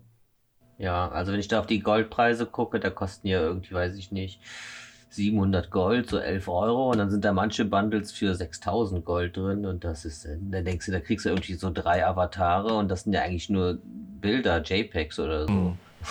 Im genau, Großen Ganzen. Kleine Avatare oder Titel oder ja. Variant von einer Karte, die man schon hat oder so. Ja, es ist natürlich schön, dass da keine Karten dahinter sind, die dann jetzt hohe Power versprechen. Aber ja, attraktiv sind die Sachen dann halt auch nicht. Ne? Ich habe jetzt bis auf dieses Willkommensbundle am Anfang habe ich jetzt noch nichts reingesteckt an Echtgeld. Ich, ich würde mir mal einen Season Pass kaufen, wenn mich die Karte interessiert, die da äh, dabei ist, aber bisher war das noch nicht der Fall in den letzten drei Monaten. Also mhm. mal schauen, was da jetzt. Aber ähm, kurze Zeitnote wegen meinen Vorurteilen bezüglich Disney. Ähm, dieses Jahr ist ja auch Disney Dreamlight Valley rausgekommen. Mm. Und das ist ja so ein ähm, Animal Crossing-like. Das ist auch relativ human, was seine Preise angeht. Es ist kostenlos an sich. Ich glaube, im Game, also im Game Pass ist es auf jeden Fall verfügbar. Kostenlos. Und dann kann man ein Founders Pack dazu kaufen. Da hat man halt sehr, sehr viele Ressourcen. Aber prinzipiell ist da auch obwohl es mit den ganzen Disney- und Pixar-Charakteren und sowas mitspielt, keine, wie soll ich sagen, keine Extremgeldmaschinerie, um Ke Kinder auszubeuten. sagen wir mal so. Das ist ja dieses Vorurteil, was man immer gegen mhm. Free-to-Play an sich hätte. Dass diese Mikrotransaktionen nur dazu da sind, um Geld rauszuschmeißen. Und da kann man jetzt wieder Diablo Immortal nennen, was ja scheinbar sehr, sehr schlimm ist in diesen Richtungen mit den 20 oder 25 verschiedenen Währungen. Ja. Und das Ganze komplett nebulös machen, aber da bin ich sehr erfreut darüber, dass gerade Disney seine populärsten Marken, also Marvel und seine Animationsfilme und sowas, noch nicht dafür ausschlachtet. Ja. Marvel Snap, also ich bin auch froh darüber, dass es wenigstens so ein Spiel ist, was man sich ohne schlechtes Gewissen einfach mal runterladen kann, probieren kann. Wenn es nichts für einen ist, dann hat man auch nichts verloren. Und aber ich bin dran hängen geblieben und ihr beide anscheinend auch. ja, ein gutes Spiel. Mhm. Dann geht es weiter mit ähm, am 20, 20. Oktober, zwei Tage später, kam Vampire Survivors raus. Ich glaube, das war vorher auch schon im Early Access eine Zeit lang. Hört man ja auch nur ziemlich viel Gutes von. Ist bisher nur für PC und Xbox, glaube ich, verfügbar. Äh, Robert, du hast jetzt die letzte Zeit relativ ausgiebig gespielt. Ja, genau. Also, wie du schon richtig sagtest, das war erst ein Early Access-Titel am 20. Oktober. Dann erstmal ein PC in, in der ja, 1.0-Fassung gelauncht und dann kam der Xbox-Port knapp einen Monat später am 10.11. Ähm, und ich glaube, das Spiel wird noch mehr durch die Decke gehen, als es jetzt schon der Fall ist, wenn es dann erstmal für Switch und äh, PS5 oder PlayStation-Konsolen erhältlich ist, weil das echt super süchtig machend ist und einfach so ein richtig kurzweiliges Spielprinzip hat, was sich, glaube ich, auch super gut für Switch eignen würde. Ähm, vielleicht ganz grundsätzlich erstmal, das ist im Grunde so ein Roguelike, ähm, ja, ich sag mal, One-Stick-Shooter, ähm, weil man im Grunde während des Gameplays nur den eigenen Charakter bewegt. Also man hat eine Top-Down-Aufsicht auf eine Stage und in der Mitte immer vom Bildschirm der Charakter ist und aus allen Richtungen kommen Monster angelaufen die man eben mit einer automatisch ausgeführten Attacke besiegen muss. Ähm, so simpel, so langweilig im, ersten Moment, aber das Ganze wird halt von Run zu Run spannender, weil man eben innerhalb des Runs durch besiegte Gegner Erfahrungspunkte dazu bekommt und sich bei Levelaufstieg entscheiden kann, ob man sich eine neue Waffe dazu holt, ein Item oder eben eine bestehende Waffe upgradet. Und das Ziel von jedem Run ist es eben, möglichst lange zu überleben. Das ist je nach Stage unterschiedlich, ähm, was da so die Maximalzeit ist. Also in der Regel sind es 30 Minuten maximal. Es gibt aber auch Stages, das ist nur 15 Minuten. Und ähm, ja, bei einem Run verdient man eben auch Gold und von dem Gold kann man sich wiederum neue Charaktere dazu kaufen oder auch neue ja, Items und Waffen freischalten. Und ähm, ja, je länger man das Spiel spielt, desto komplexer erscheint es einem. Also am Anfang hat man das Gefühl, ja, es ist halt einfach so ein simples Spielchen, ähm, wo man im Grunde nicht viel tun muss und es wirkt dann so ein bisschen wie so ein wie so ein Passivgame, wie so Cookie-Clicker oder was man vielleicht so kennt. Also so ein Spiel, wo einfach nur Zahlen aufploppen, was irgendwie so einen ganz simplen Mechanismus im Hirn befriedigen soll aber das ist es gar nicht. Also äh, dadurch, dass man dann erstmal begreift, welche Item-Kombinationen sich besonders gut ähm, aufeinander anpassen und welche Item-Kombinationen mit einer bestimmten Waffe dann auch eine Entwicklung einer Waffe hervorruft und ähm, durch immer komplexer werdende Stages auch und herausfordernde Gegner wird das einfach super spannend und bleibt halt auch fordernd bis zum Schluss. Also ich habe jetzt schon, ich glaube, knapp 30 Stunden reingesteckt und es kommen immer wieder neue Situationen, wo ich scheitere, obwohl ich eigentlich schon super viel freigespielt habe. Und ähm, ja, es ist einfach so ein perfektes, kurzweiliges, süchtig machendes Spiel. Und dazu ist es auch noch super günstig. Also ich glaube, das, das eigentliche Spiel kostet so knapp 5 Euro und jetzt ganz neu erschienen ist ein DLC, der auch super fair bepreist ist mit knapp 2 Euro. Und da kann man echt gar nichts falsch machen. Also, das ist echt so ein Titel, der für mich aus dem Nichts kam, von dem ich so immer mehr gehört habe im Internet, dass das irgendwie so ein Geheimtipp sein soll, bis es dann letztendlich mal im Game Pass erhältlich war, wo ich es dann auch runtergeladen habe. Und ähm, ja, es ist halt echt so ein Slowburner für mich gewesen, wo ich am Anfang dachte, ja, ist ganz nett, kann man ab und zu mal reinwerfen und ähm, jetzt mittlerweile oder aktuell ist es so das Spiel, was ich am meisten spiele. Also echt so ein, so ein richtig guter Titel, der auch garantiert auf den anderen Konsolen mindestens genauso gut angenommen werden wird. Äh, ich schaue mir gerade dazu Screenshots an. Äh, das sieht jetzt erstmal irgendwie so ein bisschen nach Pixelbrei aus. Also, ich, also Bildschirm voller Monster ja, und sowas. Ja. Aber äh, aber ich kann mir schon vorstellen, was du meinst. Ähm, meinst du, das wäre auch eigentlich ein gutes Mobile-Game oder nicht, wenn man das mit einer Hand spielen kann? Ja, oder? kann, man, ich, kann ich mir auch vorstellen. Ich bin mir auch gerade gar nicht sicher, ob das nicht auch sogar schon für Mobile gibt. Das könnte sogar sein. Ich meine, ich hätte da mal was gelesen. Ähm, also tatsächlich ist es, glaube ich, so, dass wenn man da nur zuschaut, dass es einem auch super unübersichtlich vorkommt. Ähm, aber das ist es tatsächlich nicht, wenn man es selber spielt, weil der Charakter yeah ist halt immer in der Mitte vom Screen. Also der Screen bewegt sich quasi und nicht der Charakter. Dadurch hat man halt ah, immer okay. den Charakter im Blick. Und es hat halt diesen, ich weiß gar nicht, ob es 8-Bit ist oder 16-Bit, das ist, war vor meiner Zeit. Mir fällt das immer schwer, da die Unterschiede zu erkennen, um ehrlich zu sein. Aber es hat halt diesen Pixel-Look. Und der sorgt halt auch dafür, dass das nicht zu verschnörkelt ist, das Ganze. Und dadurch bleibt es eben auch übersichtlich.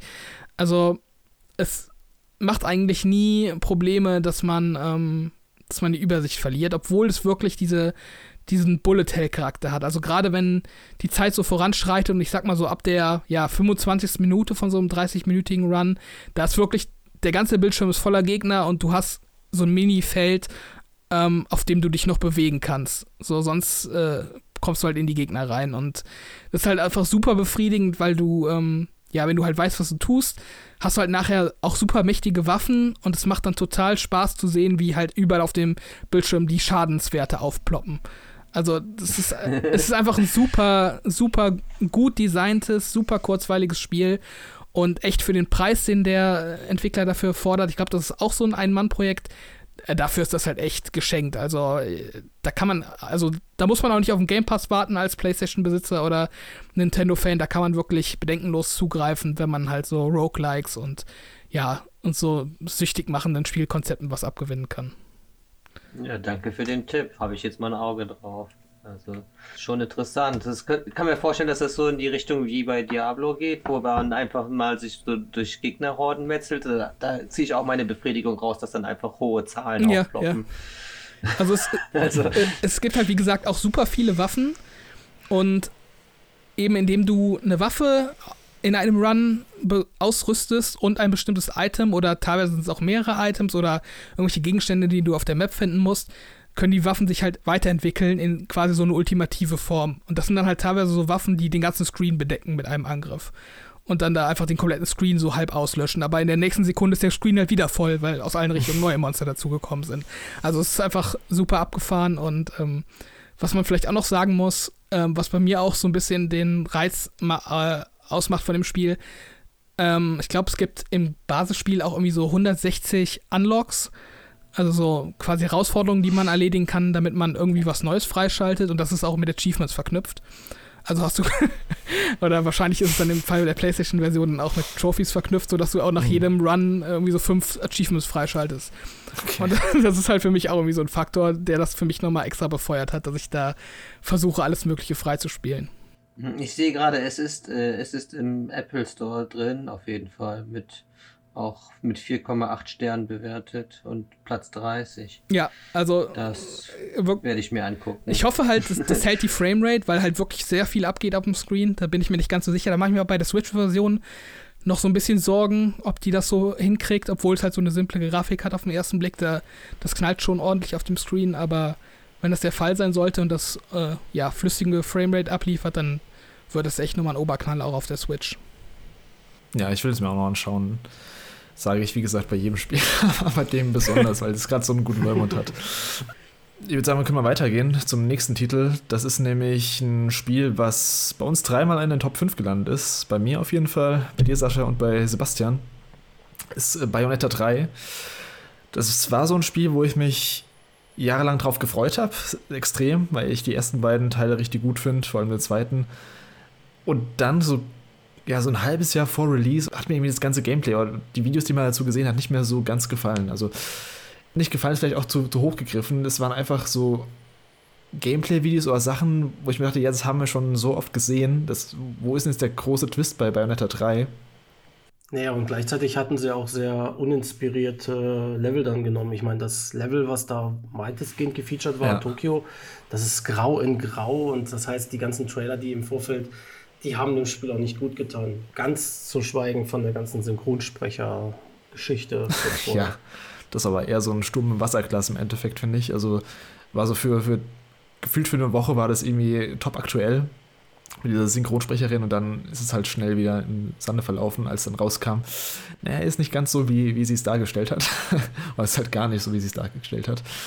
Ähm, zum Spiel selbst, ich war dann doch ziemlich überrascht, wie abwechslungsreich Bayonetta 3 ist. Also mit Abstand das abwechslungsreichste Bayonetta von den dreien. Was Vorteil und Nachteil ist, also zum einen finde ich cool, dass du, man hat jetzt diese Dämonen, die man rufen kann, ähm, diese riesigen Dämonen einmal und dann eben diese Formen, in die man sich verwandeln kann, beziehungsweise die Waffen, die man davon bekommen hat. Da gibt es, glaube ich, acht verschiedene jeweils, acht verschiedene Waffen, acht verschiedene Dämonen. Ist schon eine Menge, du kannst jeweils zwei, zwei davon ausrüsten, was halt super viel Gameplay, äh, Kampfmöglichkeiten ermöglicht. Nachteil auch, weil ich finde, das Spiel stellt sich damit selbst manchmal so ein bisschen Bein, indem es Gameplay-Elemente einbaut, die nicht wirklich Spaß machen. Und ähm, das sind meistens die Elemente, in denen diese besonderen Fähigkeiten von den einzelnen, ähm, ja, von den Dämonen benutzt werden. Da gibt es zum Beispiel so, ein, so, so eine Art Zug, den man dann mit dem linken Analogstick in so einer, ja, ich muss mal quasi so eine Fahrbahn vorzeichnen, indem es dann die Gegner ja, so trifft, dass sie gleichzeitig sterben, sonst regenerieren sich wieder. Gibt es verschiedene Elemente, gibt es auch eins mit so einem Vogel, wo man irgendwelche, ja, was, was sind denn das, irgendwelche Wirbelstürme erzeugen muss, damit man ähm, durch die Tür kommt.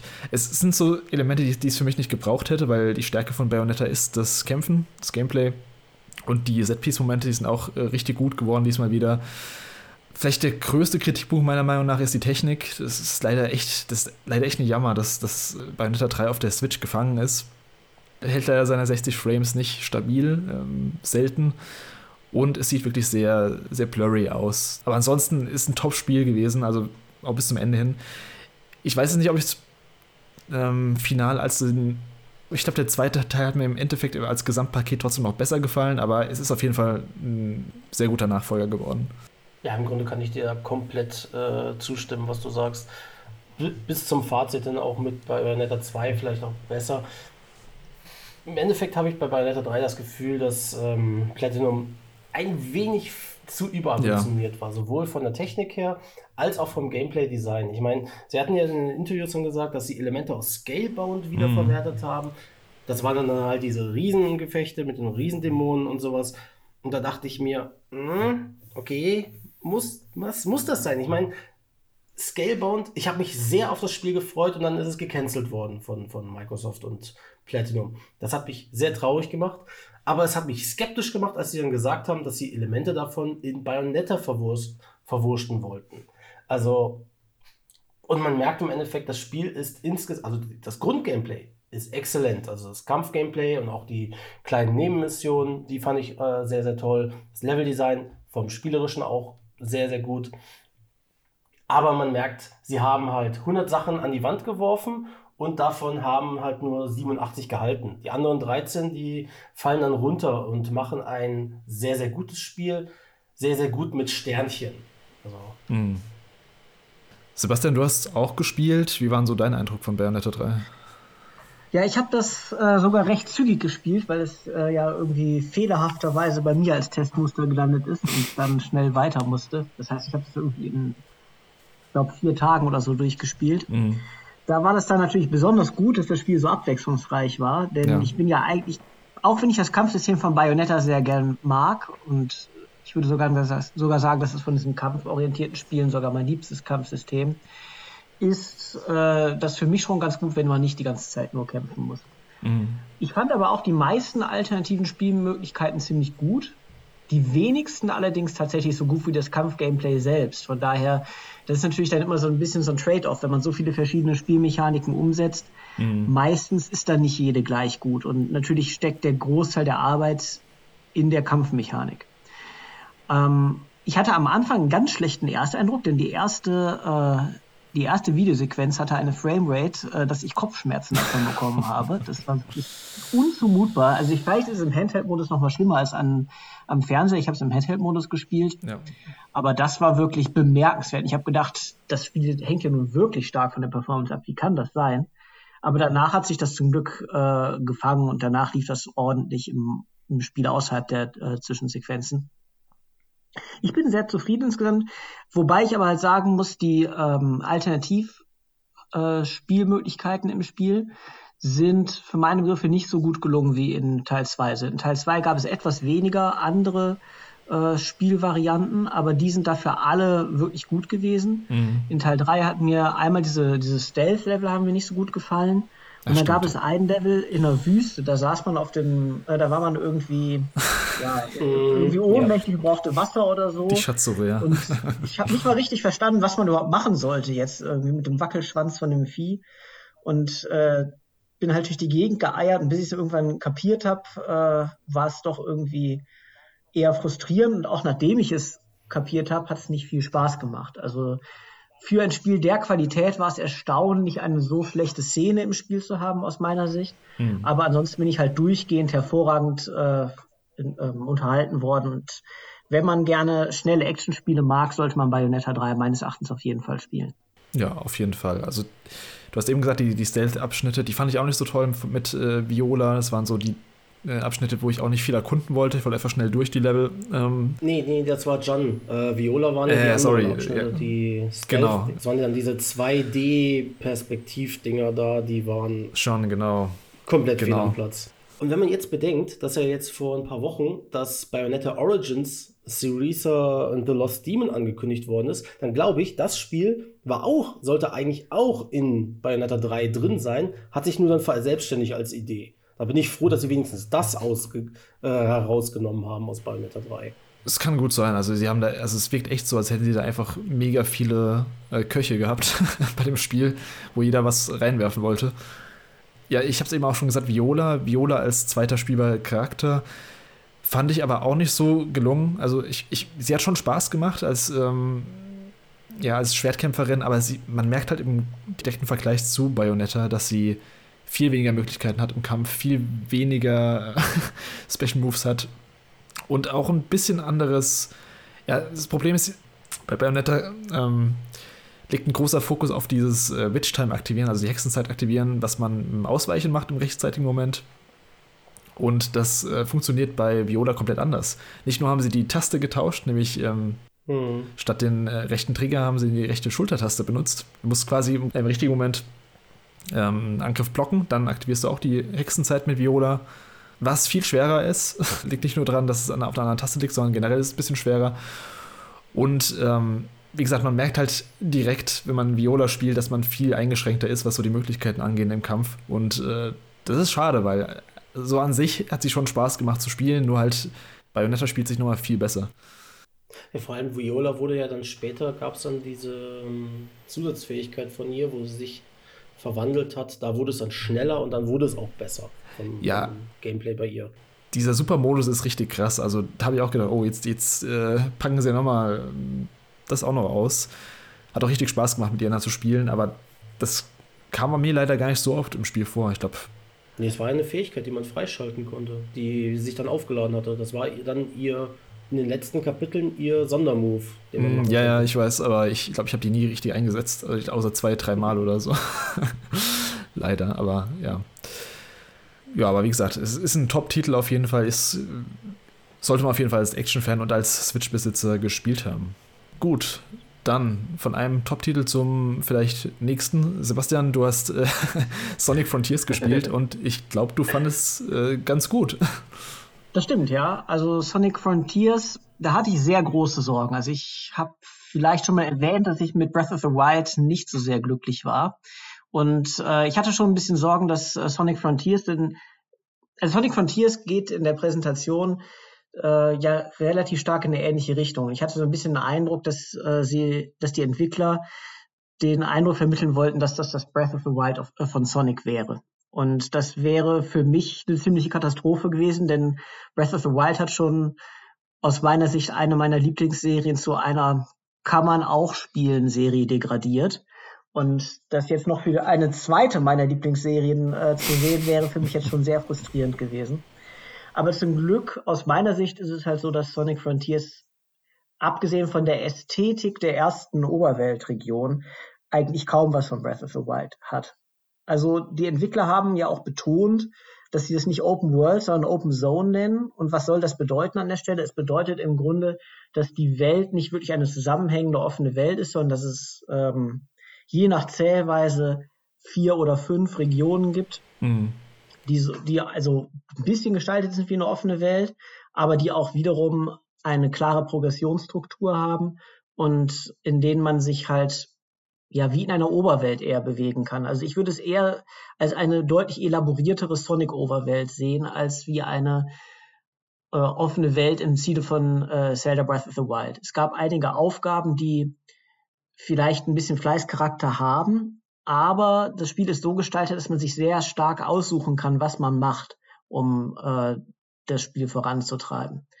Und ähm, so ist zum Beispiel in meinem Spieldurchlauf gewesen, dass es gereicht hat, alle klassischen äh, Boost-Level zu spielen und alle Wegpunkte des Spiels äh, mit den kleinen Rätseln, die man dazu lösen hat, äh, zu erledigen. Und auf die Weise, und einmal jeden Mini-Endgegner Mini zu besiegen. Und auf die Weise konnte ich das Spiel zu 100% durchspielen.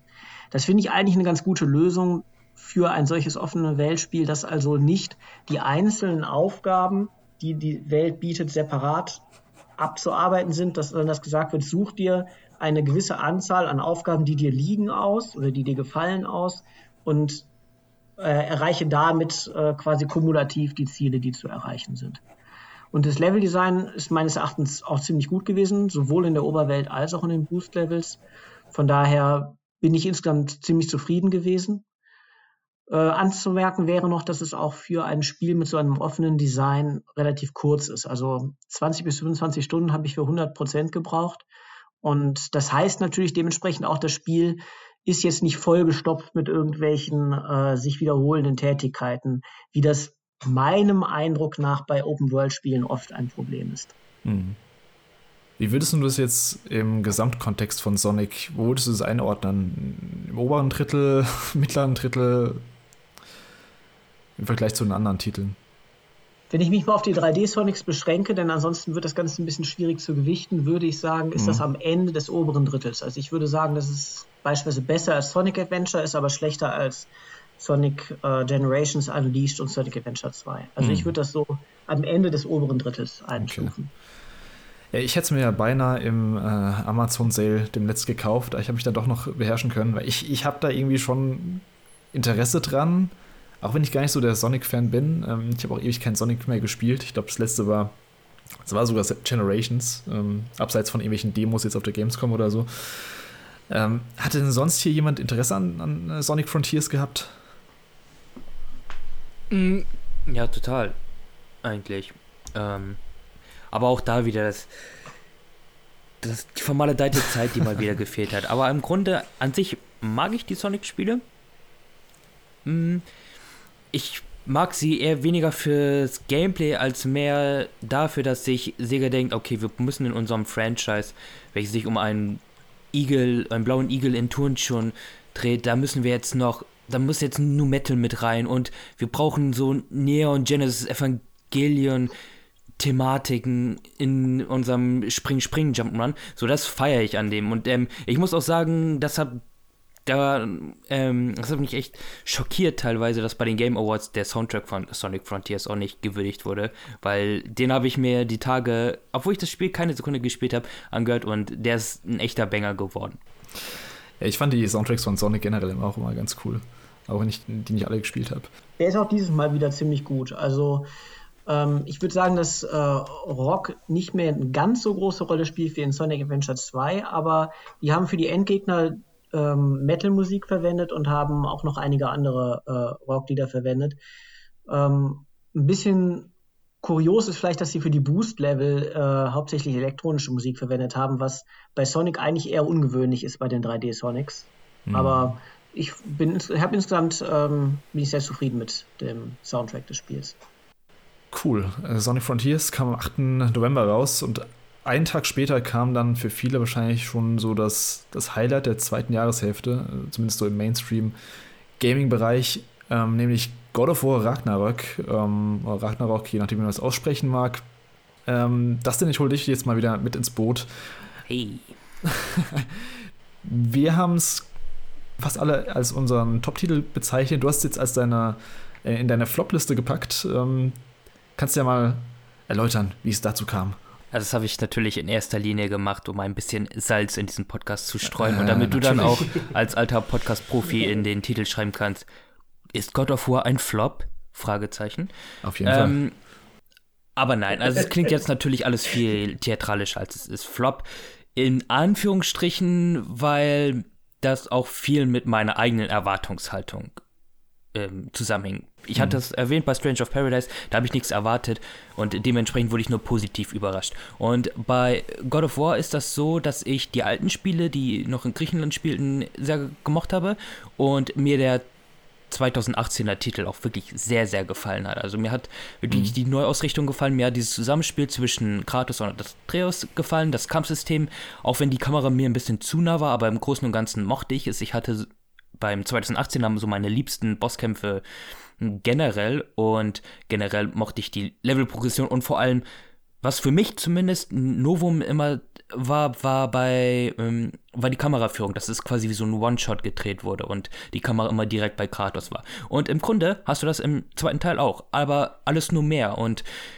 ich kann eigentlich nur dieselben Kritikpunkte nennen, die ähm, ihr auch zum Beispiel bei Horizon Forbidden West hattet, dass ähm, God of War ist so ein Sequel im klassischen Sinn. Also mach, schlag ein Wörterbuch auf und guck nach Sequel und du findest ein Bild von God of War Ragnarök, weil es wirklich more of the same with more ist. Und mir dann tatsächlich ein bisschen zu viel. Also es war alles cool, es hat ja auch Spaß gemacht, nur es gab dann immer Passagen, wo ich mir gedacht habe, okay, ein bisschen, das zieht sich jetzt irgendwie und es macht Spaß, aber es holt mich auch nicht ab. Also es ist nichts Besonderes. Und ich, das ist so ein bisschen wie, ich hatte irgendwie letztes Jahr einen, einen Geburtstagskuchen und der, der war richtig geil. Bananasplit, Benjamin Blümchen, Tortengedöns, ne? Mhm. Äh, perfekte Größe, alles schön. Und dann habe ich nächstes Jahr den gleichen Kuchen bekommen, nur diesmal doppelt so groß und mit, mit Vanillesoße und Sahne und die ganzen Quatsch und ähm, schmeckt auch alles, aber irgendwann denke ich mir, boah, jetzt hätte ich mal Lust auf was anderes und ich hoffe, ihr könnt mir folgen. Also, wenn man einmal mit diesen Essensanalogien angefangen hat, dann ist das ganz schwer Gibt's wieder kein rauszukommen. mehr. Nee. Ja, aber im Grunde ist das eigentlich in Anführungsstrichen mein Kritikpunkt oder wieso ich God of War dann nicht so gefühlt habe, wie ich es mir vielleicht auch selber gewünscht habe. Vielleicht bin ich auch das Spiel falsch angegangen, weil mh, hätte ich nur der Story gefolgt, also dem Mainplot, wäre meine Erfahrung am Ende vielleicht positiv ausgegangen. Aber Mhm. so war ich dann immer, ähm, es ist ja relativ klar strukturiert, dass du einen straighten Story-Part hat und Story-Part hast und dann öffnet sich so die, bis, die Welt ein bisschen und die ganzen Nebenquests gehen Genau. los. Und ein paar sind davon wirklich super, super cool. Aber es gibt auch viele so diese typischen, ein Geist taucht auf und will, dass du da irgendwelche Gegner platt machst.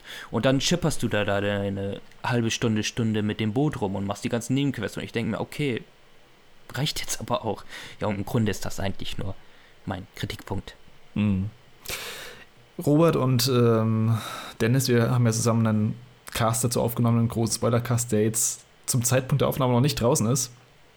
Deswegen will ich mich da relativ zurückhalten. Ähm, ich sag mal so viel, ich finde insgesamt Ragnarök hat, beziehungsweise der 2018er Teil hat die fokussiertere und vielleicht, vielleicht bessere Story ähm, im, im Gesamtkontext. Trotzdem hat mich Ragnarök ein bisschen emotionaler gepackt. Es lag so ein bisschen auch an der Beziehung zwischen Atreus und Kratos und daran, dass da Wölfe und Hunde mitgespielt haben. ähm, ich kann, das denn ich kann dir schon zustimmen, es ist schon einfach, wenn man es grob runterbricht, more of the same in größer und ähm, mehr. Ich fand es gameplay-technisch in fast jeder Hinsicht besser oder ausgeklügelter und ähm, verbessert. Nur den Storypunkt, den sehe ich halt. Also ich finde, wie gesagt, die Story verläuft sich so ein bisschen an manchen Punkten und ähm, ist nicht so ganz so fokussiert und hat auch ein paar Pacing-Probleme. Ähm, da haben wir auch im Cast drüber geredet. Aber ansonsten ist es ähm, trotzdem für mich ein herausragendes Spiel, was auch ganz klar in meiner Top 5 gelandet ist. Ja, Genau, genau. Also ich würde es auch ganz, ganz hoch in diesem Jahr sehen. Allerdings könnte ich auch fast alles unterschreiben, was Dustin gerade gesagt hat. Also diese gesamten Negativpunkte. Ähm, in gewisser Weise, ich habe genau das bekommen, was ich nach dem God of War 2018er Teil erwartet habe. Es ist ein sehr hochwertiges AAA-Blockbuster-Spiel von Sony.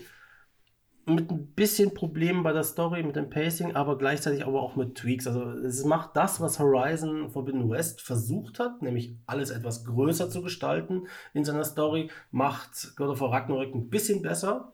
Ja, und dadurch ist es für mich das insgesamt rundere Erlebnis als der andere Mhm. Sony-Titel.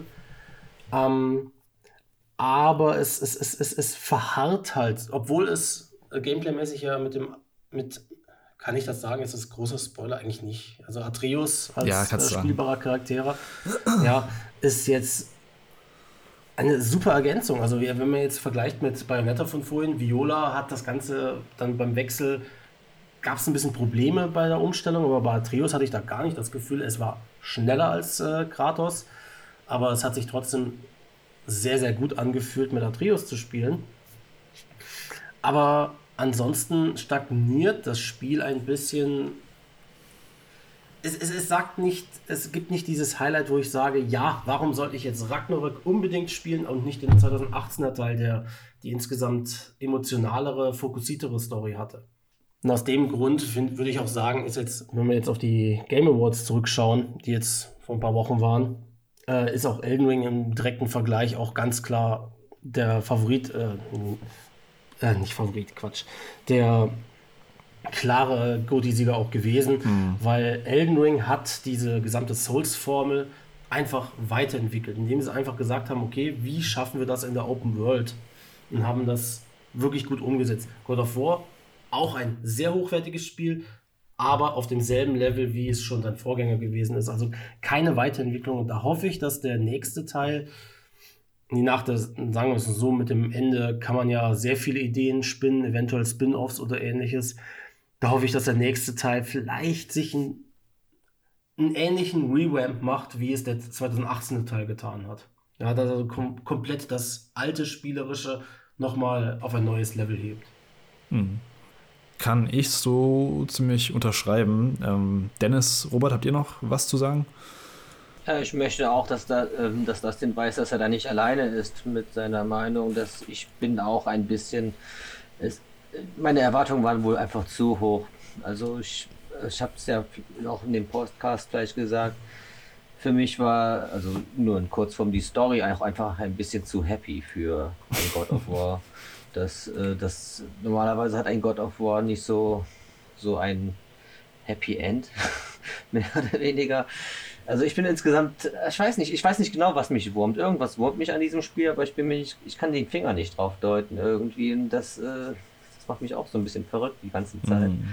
Dass ich das nicht so erklären kann. Es stagniert tatsächlich. Es ist, ähm, ich weiß nicht, wenn du zwei Screenshots von God of War 18 und dem äh, nebeneinander stellst, kannst du noch nicht mal anhand des äh, User Interface erkennen, welches das Neuere ist, quasi. Also klar, das Neuere sieht ein bisschen besser aus, aber wenn du es auf der Base PlayStation 4 spielst, wahrscheinlich nicht. Und es ist auch das exakt selbe Gameplay und all die Menüs sind exakt gleich und es ist ja wirklich, es fühlt sich tatsächlich eher wie so ein DLC an manchmal, weißt du? Wenn du jetzt hier so ein Dark Souls 1, 2, 3 spielst, da das erkennst du schon am User Interface, dass es ein anderes Spiel ist. Also hm. es, es, ist schon von Grund auf irgendwas anders und äh, ich hatte tatsächlich immer manchmal das Gefühl, naja, irgendwie alt alles, obwohl es ein neues Spiel war kann man natürlich auch ins Positive abändern, dass, dass sie quasi jetzt die, die Nordsage so in einem kohärenten ja. Ähm, ja, Paket quasi abgeschlossen haben. Ja, klar. Ja, das ist richtig. Also den Vorwurf, ja. ähm, dass es so Ermüdungserscheinungen zeigt, den finde ich ein bisschen ungerecht tatsächlich dem Spiel gegenüber. Weil, wie Chris gerade schon meinte, das ist halt das ist eine Fortführung von der gleichen Handlung einerseits. Und ich finde halt auch diese Art von Action-Game oder, oder nennt man das Character-Action-Game, ich finde, da hat God of War jetzt mit dem Reboot 2018 schon so einen eigenen Spin bekommen und es gibt mhm. eigentlich kein anderes Spiel, was sich so spielt. Und das ist jetzt ja gut vier Jahre her, ähm, dass da äh, der Vorgänger kam.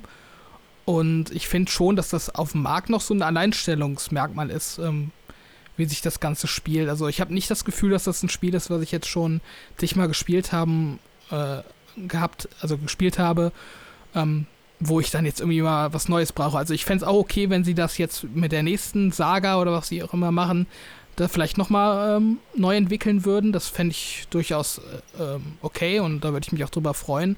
Aber jetzt Ragnarok würde ich das noch nicht zum Vorwurf machen, dass sich das nicht groß weiterentwickelt hat, weil ich finde, in den Aspekten, wo ich jetzt 2018 kritisiert habe, gerade was so die Bossfights angeht und ähm, Mhm. Ja, das Gameplay an sich, ähm, ich finde, da haben sie schon genug Fortschritte gemacht, dass ich das Gefühl habe, das hat sich deutlich verbessert. Also gerade die, die Bossfights, die fand ich zum Beispiel im 2018er gar nicht so gut. Also ich, ich erinnere mich dann noch an diesen Drachen, der so ein bisschen herausgestochen ist. Und ähm, klar, so die, der erste Kampf gegen, ähm, wie heißt er, äh, Thors äh, Bruder Baldur, genau. Ähm, die waren so ganz cool, aber sonst hast du halt diese Trolle und ähm, ja, eigentlich nicht viel mehr. Und ich und diesen Magni und Modi-Kampf, den fand ich auch schlecht im 2018er, muss ich sagen. Und äh, der war super. Naja, nee, der war kacke. und ich, ich finde, da haben sie jetzt in Ragnarok äh, eine ganze Schippe draufgelegt. Also da fand ich eigentlich, ähm, ja, also ziemlich jeden Bosskampf deutlich besser als die. Also ich, also ich finde einfach nicht, dass das Spiel stagniert ist. Also ich finde, die haben das schon sehr gut und sinnvoll weiterentwickelt und ähm, finde das deshalb auch eine ganze Ecke besser tatsächlich als den 2018er, den ich aber auch, ähm, glaube ich, deutlich schlechter fand als die meisten Leute. Also ich fand den immer noch gut, aber ich fand den schon ziemlich overhyped damals. Das finde ich jetzt wieder interessant. Jetzt könnte ich auch äh, Robert jetzt komplett unterschreiben, weil ich, ich, ich, ich sehe auch deine Punkte. ja, also das ist seltsam. God of War Ragnarök ist für mich irgendwie so ein Spiel, wo ich mir, wo ich das Gefühl habe, ich kann mich nicht irgendwie entscheiden, soll ich es jetzt in den Himmel loben oder soll ich jetzt sagen, ah, ich war jetzt doch ein bisschen enttäuscht. Ich kann es dir nicht wirklich sagen. Es kommt irgendwie auf die Tages- und Minutenlaune an, schon fast. Ja, also, wirklich. Das ist. Das ist ganz komisch bei dem Spiel. Im Endeffekt, ganz komisch. Im Endeffekt ist es sagen wir mal, meckern auf unglaublich hohem Niveau. Weil Sony und ja. Santa Monica haben da ein richtig, richtig gutes Spiel hinbekommen. Ja, und es ist im Gegensatz jetzt zu Forbidden West, hat es die negativen Aspekte des Spieldesigns nicht nochmal auf die Spitze getrieben. Ich meine, Forbidden West ist eine größere Open World und dann ist im, äh, die gesamte Map vollgeklustert mit den blöden Symbolen. Du kannst da was machen und da was und da was und dort was und hier was. Die typische Ubisoft Open World Krankheit, weswegen ja auch Elden Ring ja auch so abgefeiert wird, weil es das ja nicht hatte. Also ja. Ja, ich kann für mich, meinen Gedanken folgt. ich kann für mich halt nochmal so als Fazit äh, drunter schreiben, beziehungsweise als Fazit vielleicht so als Gedankenstrich nochmal drunter schreiben. Äh, God of War Ragnarok war so ein Spiel, was ich halt wirklich weiterspielen wollte. Also wenn ich an der Konsole war, wollte ich weiterspielen. Als ich es nicht gespielt habe, wollte ich es trotzdem weiterspielen. Ich habe es auch innerhalb von, äh, ich glaube, einer Woche oder so durchgespielt. Oder zwei Wochen, ich weiß gar nicht mehr. Ich habe zwischendrin keine Zeit gehabt, aber es war wirklich so ein Spiel, wo ich die ganze Zeit dachte, ich will weiterspielen, ich will wissen, wie es weitergeht. Und das habe ich auch nicht so oft. Also allein aus dem Punkt ist es halt schon ein Ausnahmetitel für mich persönlich, weil das passiert bei mir im Jahr nicht so oft. Das hatte ich mit Elden Ring, mit Neon White und da wird es schon dann eng. Also ja. Gut, keine Gedanken mehr zu God of War. Dann können wir weitergehen zu einem viel kleineren Titel. Viel kleiner. ich weiß gar nicht, wie man das ausspricht. Lunistis, ähm, ist es korrekt so? Das haben Sascha und Sebastian geschrieb, äh, geschrieben, gespielt. Es kam einen Tag müsste, später raus. Müsste Lunis Thais sein? Ich weiß jetzt nicht. Yoshi, weißt du das? Äh, Lunistis ist richtig. Genau. Okay. Jedenfalls der Entwickler, den habe ich auf der äh, Gamescom getroffen, der hat es so ausgesprochen. Von daher gehe ich davon aus, dass. Äh, Dann wird es wohl korrekt sein. der sollte es wissen, ja. Also das ist, das ist wohl irgendwie äh, angelehnt an Solistis. Mm. Als Gegenstück äh, vom Mond her. Also das Spiel ist im Grunde ein bisschen motiviert worden durch Tori, denke ich. Äh, das kann man ganz gut erkennen. Aber es hat dann trotzdem etwas eine andere Richtung genommen, denn es sollte ursprünglich nach einem Monat fertiggestellt sein, hat dann aber doch ein Jahr gebraucht, um entwickelt zu werden und ist dann ein bisschen abgewichen von dem vorherigen Fokus auf, ähm, auf Time Attack und auf schnelles Durchrennen und hat ein bisschen mehr die Form eines klassischeren 3D-Jump'n'Runs angenommen. Im Leveldesign erinnert es mich relativ stark an die Designkonzepte von, ähm, von frühen, aber auch noch teilweise aktuellen Sony-Spielen. Dass also das Leveldesign im Wesentlichen linear ist und immer wieder kleine Abzweigungen im Leveldesign existieren, wo man einen kleinen Nebenpfad gehen kann, auf dem man einen Sammelgegenstand, der optionaler Natur ist, einsammeln kann. Das Spiel bewertet am Ende eines jeden Levels zwei Leistungen, nämlich einmal nicht gestorben zu sein und einmal alle diese äh, wertvollen Sammelgegenstände gesammelt zu haben. Und ich bin gut unterhalten worden, durchgehend eigentlich von äh, Start zu Beginn. Und was bei dem Spiel noch recht speziell ist, dass es zwei geheime Charaktere freizuschalten gibt. Einmal Tori und einmal noch ein Charakter, der aus irgendeinem anderen Videospiel ist, das ich nicht kenne. Aus dem Rollenspiel ist der andere, meine ich. Und die beiden Zusatzcharaktere spielen die gleichen Level mit anderen Regeln. Und zusätzlich haben die jeweils am Ende ein eigenes äh, individuelles Level. Sodass, also wenn man wirklich alle Level spielen möchte, man auch mit den beiden Alternativcharakteren das Ganze durchspielen muss. Und dadurch hat das Spiel für den, äh, gerade wenn man den niedrigen Preis von 5 Euro berücksichtigt, echt einen ziemlich hohen Umfang mit meines Erachtens gut gelungenem äh, Leveldesign und äh, spaßiger Mechanik. Also ich habe da wenig zu klagen bei dem Spiel. Ja, im Großen und Ganzen könnte ich das eigentlich unterschreiben, was äh, Sebastian gerade gesagt hat. Nur habe ich jetzt nur im Grunde einmal durchgespielt und dauert nur ein bis zwei Stunden, bis man die Level alle durch hat, ohne sie auf 100 Prozent. Weil irgendwas hat mir gefehlt, um mich zu motivieren, um dann Time Attack und äh, alles zu sammeln und sowas dann nochmal nachzuholen ich mochte das Spiel sehr. Es war es ist ein sehr, sehr sympathischer 3D-Plattformer. Aber dann kam dann Grapple Dog rein. Also ich dann, ich hatte dann Grapple Dog gekauft, habe dann reingeschaut und mich hat in dem Moment, als ich Lunistis durch hatte, bin ich komplett dann fremdgegangen. Da bin ich dann lieber mit dem Hündchen äh, durch die Gegend äh, geschwungen. Time Attack gibt es übrigens gar nicht bei Lunistis. Das war ursprünglich mal gedacht, aber dann hat er stattdessen Sammeln und nicht äh, Sterben als Kriterium Echt? für diese Rankings gemacht. Ja. Da gab es keinen Time Attack? Okay. Es gab keinen Time Attack, nee. Was ich auch schade finde, gerade Tori ist ja ziemlich schnell. Also es wäre eigentlich ganz gut gewesen, bei Tori vielleicht auf Time Attack statt Sammeln zu gehen. Vor allem ja auch sehr viele von den Level-Design-Elementen wirken so, als seien sie eigentlich für Time Attack gedacht. Deswegen bin ich ja von Anfang an ausgegangen, es gäbe das. Ja, es ist irgendwie ein bisschen kurios, weil das Spiel mittendrin quasi so ein bisschen den Designfokus geändert hat und vieles im Leveldesign ist noch angepasst an die alten äh, Designideen, die dann wirklich sehr nah an Tori waren. Also ursprünglich war es wirklich quasi eine Art Tori-Klon und dann ist das mehr ein klassisches Jump'n'Run geworden im Stil dessen, wie Sony seine, also meinem äh, Verständnis von Sonys Design-Ideen für äh, lineare Level ähm, entsprechend äh, gefolgt. Also es hatte mehr diesen äh, Stil angenommen. Aber eben nicht alle Elemente, die ursprünglich dem Tori-artigen Spielkonzept entsprangen, äh, wieder entfernt. Cool. Ähm, Lunistis, ähm, am selben Tag erschien auch noch Wavetail, das hast du auch gespielt, Sebastian. Richtig, ja. Das, das sagt mir auch gerade gar nicht. Also ich habe es schon mal gehört, aber ich, ich habe gerade kein Bild vor Augen, muss ich ehrlich sagen. Das ist äh, tatsächlich kein ganz neues Spiel. Das ist nämlich ursprünglich schon einmal letztes Jahr erschienen für Stadia. Aber Ah, das ja, das. das gibt's ja. nicht, das gibt's ja nicht mehr lange. Und äh, rechtzeitig hat dieses Spiel es runtergeschafft auf die Konsolen. Ich habe das gespielt auf der Xbox Series X und ich muss dazu sagen, mein positiver Eindruck hängt eventuell ein bisschen auch daran, denn das Spiel hat auf der Xbox Series X äh, Tearing. Hm. Das heißt, wenn man das jetzt auf der Switch spielt, habe ich doch ernsthafte Bedenken, ob das vernünftig laufen sollte. Ich weiß es aber nicht. Vielleicht ist es einfach nur, dass die äh, Xbox Series X Version nicht gut optimiert ist. Aber lassen wir das mal beiseite. Das Spiel an sich ähm, sieht ein wenig aus wie ein Experience-Spiel, also oder Walking Simulator. Es hat mich so ein bisschen erinnert von der Optik her an Rhyme. Mhm. Aber es ist ähm, doch eigentlich ein ziemlich klassisches 3D-Jump'n'Run. Nur eben halt mit so einem realistischen Anstrich. Also so ein bisschen wie Prince of Persia. Also ein 3D-Jump'n'Run in einer ja halbwegs realistischen Welt. Also jetzt nicht super realistisch, aber im Vergleich zu dem, was man so bei Super Mario oder so sieht, halt nicht so Mhm. kindlich comichaft, sondern etwas ernsthafter.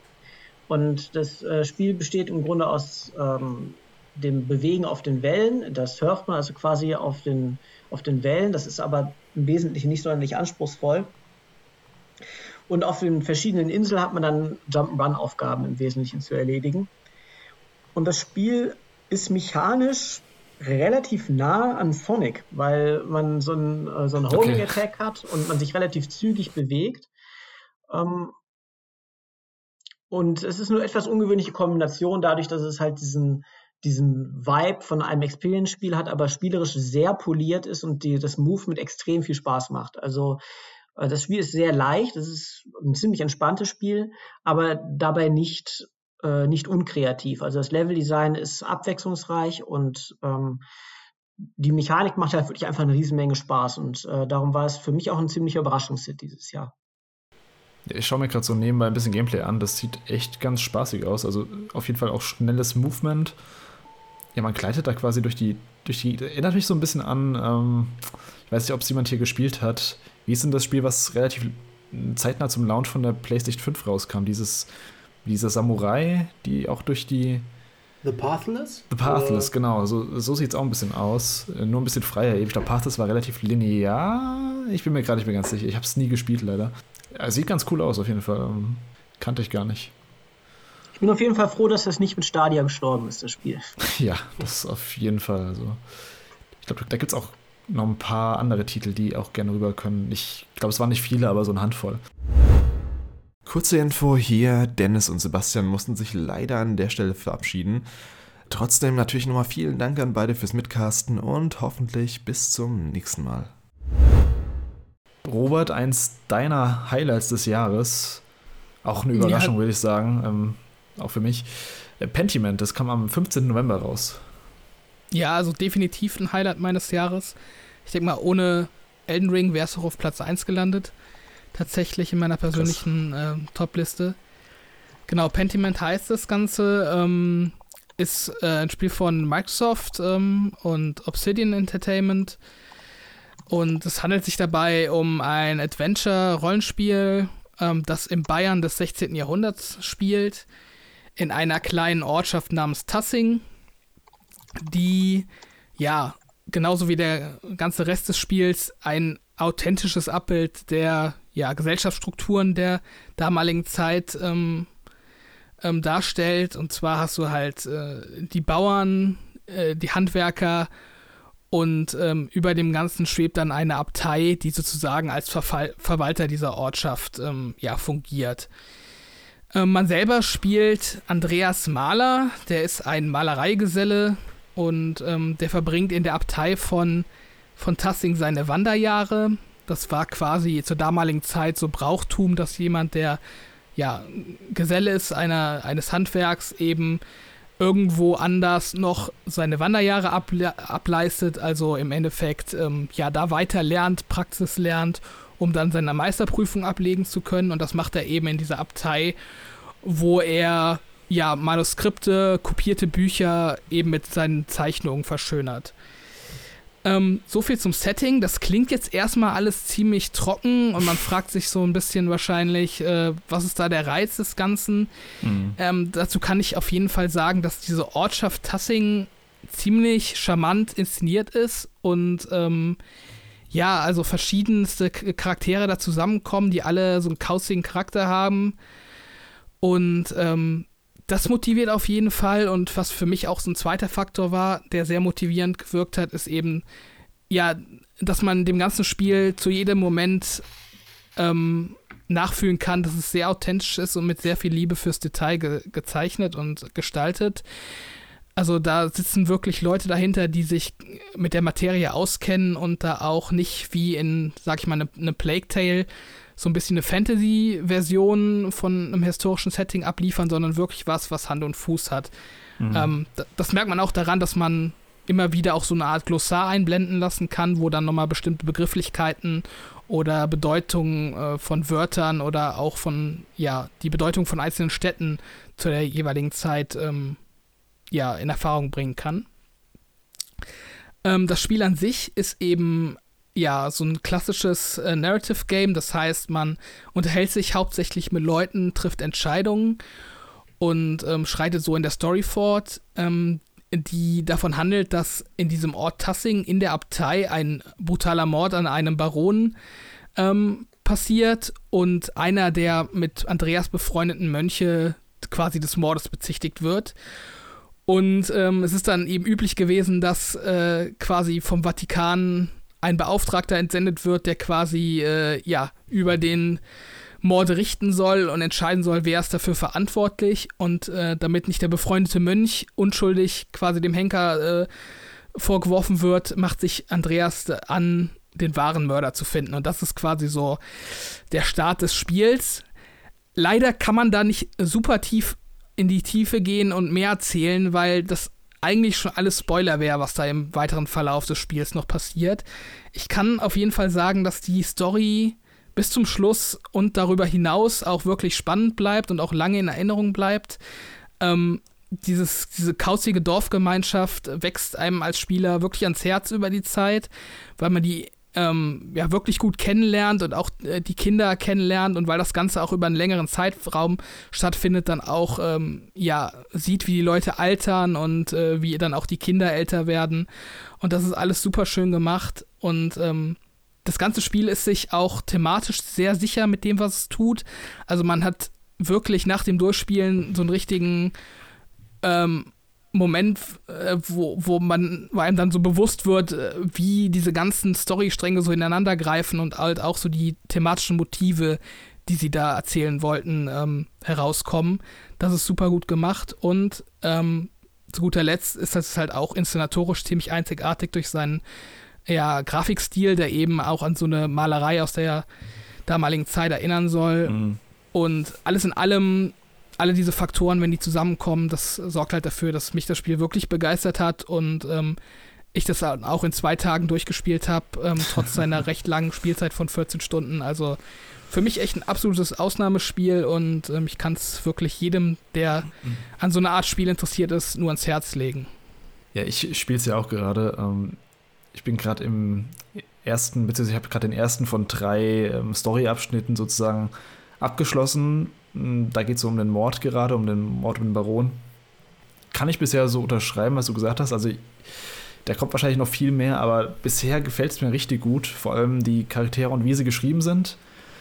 Ähm, du hast schon gesagt, da steckt richtig viel Geschichtliches drin, also viel Fachwissen. Da gibt's, du kannst bei jedem, du siehst quasi Texte und du kannst bei jedem Satz anhalten und dieses äh, Klosar aufrufen und dann wird dann immer jeder Begriff ja richtig gut erklärt. Theoretisch könnte man das auch als ähm, Schullektüre benutzen für, für Schüler, um so ein bisschen für die damalige Zeit äh, ein Gefühl zu bekommen.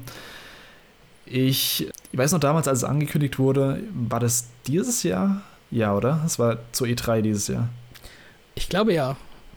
Ich weiß nicht, ich fand damals den Stil richtig hässlich. Das habe ich im Cast damals auch gesagt. Aber ich muss auch sagen, ich habe mich dran gewöhnt inzwischen und inzwischen finde ich ihn echt ganz charmant. Ist auf jeden Fall ein krasses Alleinstellungsmerkmal für Pentiment, dieser Stil. Den habe ich so bisher noch nicht gesehen. Und ich bin echt gespannt, wie es weitergeht. Also, äh, Writing ist bisher richtig spannend, richtig gut geschrieben. Die Charaktere wachsen mir auch schon langsam ans Herz. Am Anfang dachte ich so ein bisschen, diese Stadt, diese, dieses Tassing ist zu groß. Also es gibt zu viele Locations, aber nach so, ja, nach so vier, fünf Stunden hat man sich da schon gut eingegroovt. Ansonsten, ich, ich spiele jetzt wahrscheinlich die Tage weiter. Ich habe da ähm, auf jeden Fall Bock drauf. Hat es jemand von euch sonst noch auf dem Schirm oder schon angefangen? Im Grunde bin, ist es gerade so gemein. Ich meine, die letzten fünf Stunden, ja, sitze ich hier, höre euch zu und denke mir, hm, Sifu, Dennis lobt es so sehr, könnte ich ja mal spielen.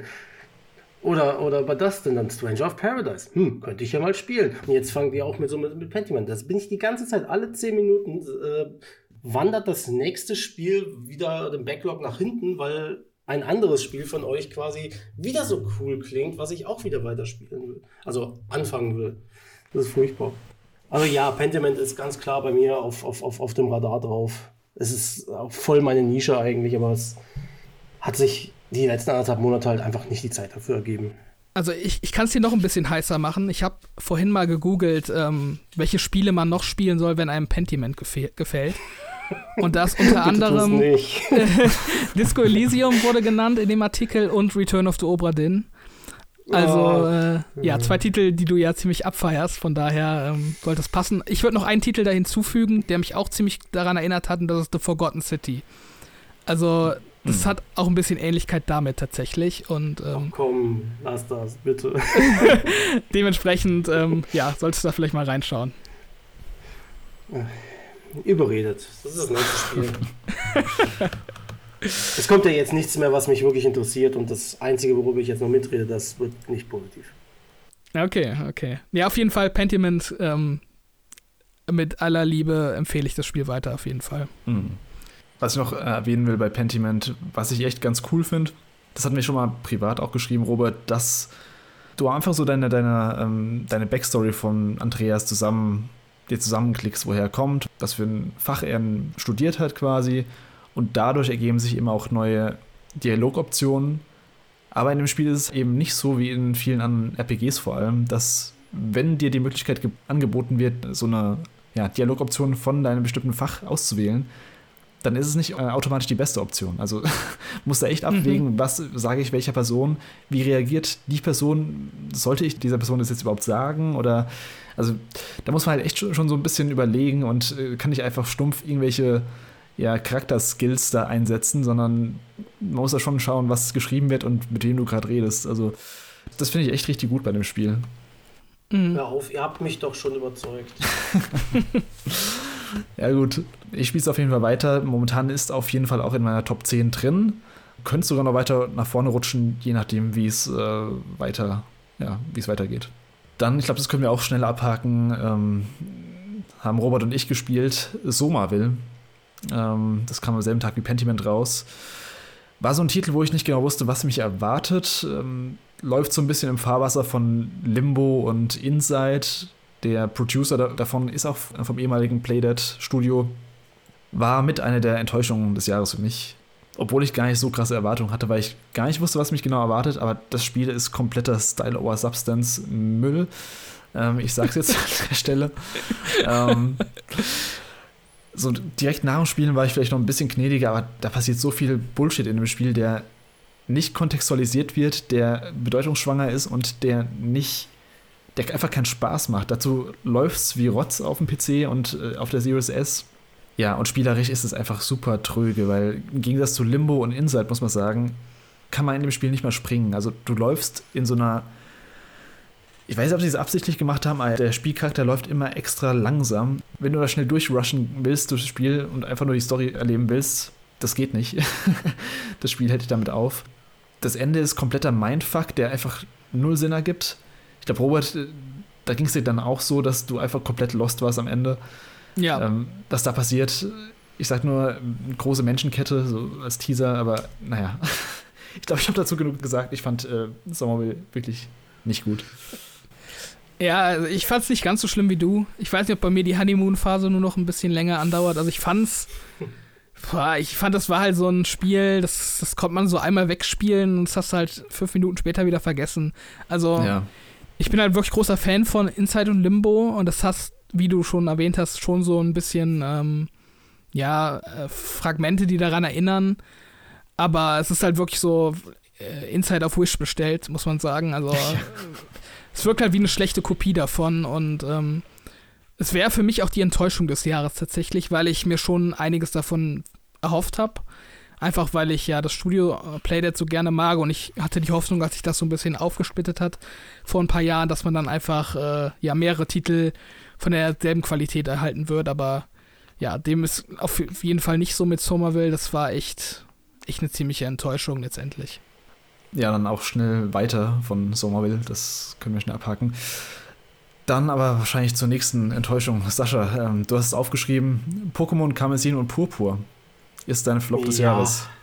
Ja, wobei, das ist sehr, sehr zwiespältig. Da muss ich ein bisschen ausholen. Ich meine, Pokémon Schwert und Schild haben ja mit diesem Open-World-Faktor ja angefangen. Da war ich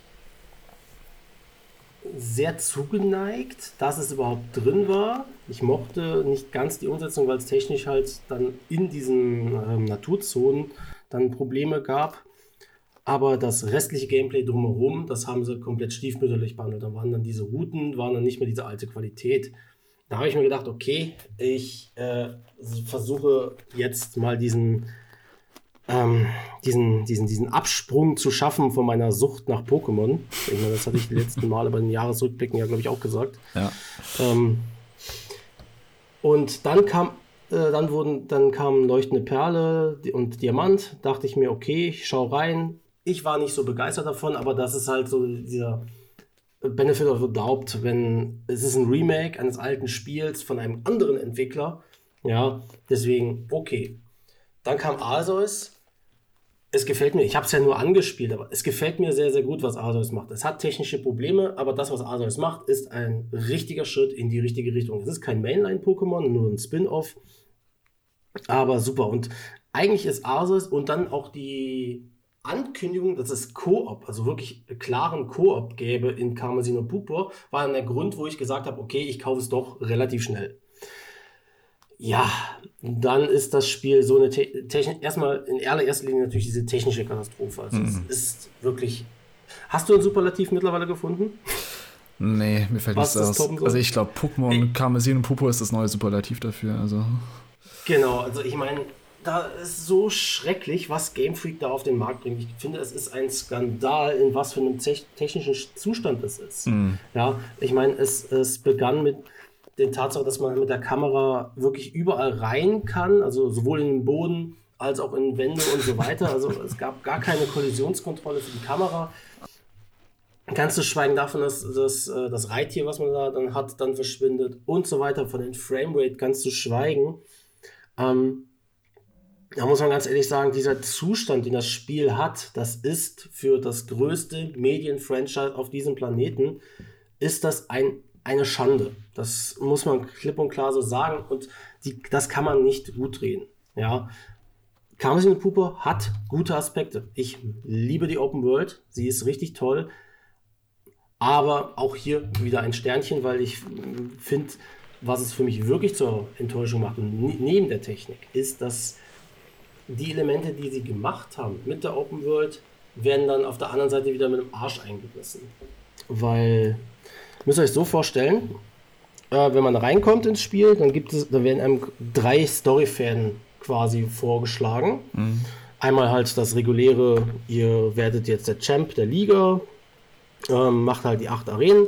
Dann gibt es den, wie heißen die nochmal? Team Star heißen die. Quasi da ein paar Missionen. Und dann gibt es die Herrscher-Pokémon, dass man die dann äh, fängt. Äh, nicht fängt, sondern besiegt. Und das sind dann quasi die drei großen Hauptstory-Dinger. Aber es gibt sonst nichts daneben. Also es gibt vielleicht vereinzelte kleine Missionen. Es gibt den so ein, so Persona-esken äh, Social-Kram in, in der Akademie dann.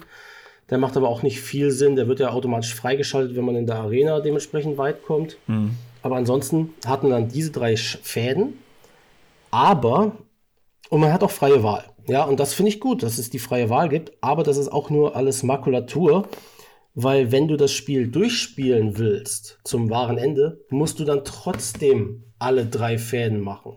Ja, also in gewisser Weise haben sie einfach nur die Struktur der alten Spiele genommen, haben sie in äh, kleine Teile zerschnitten und haben sie über diese große Open World gelegt. Mhm. Aber du musst im Endeffekt, um das Spiel durchzuspielen, trotzdem alles machen.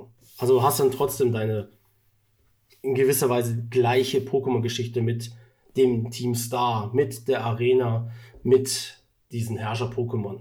Das ist ein bisschen, sie wissen nicht ganz, was sie mit der Open World anstellen sollen.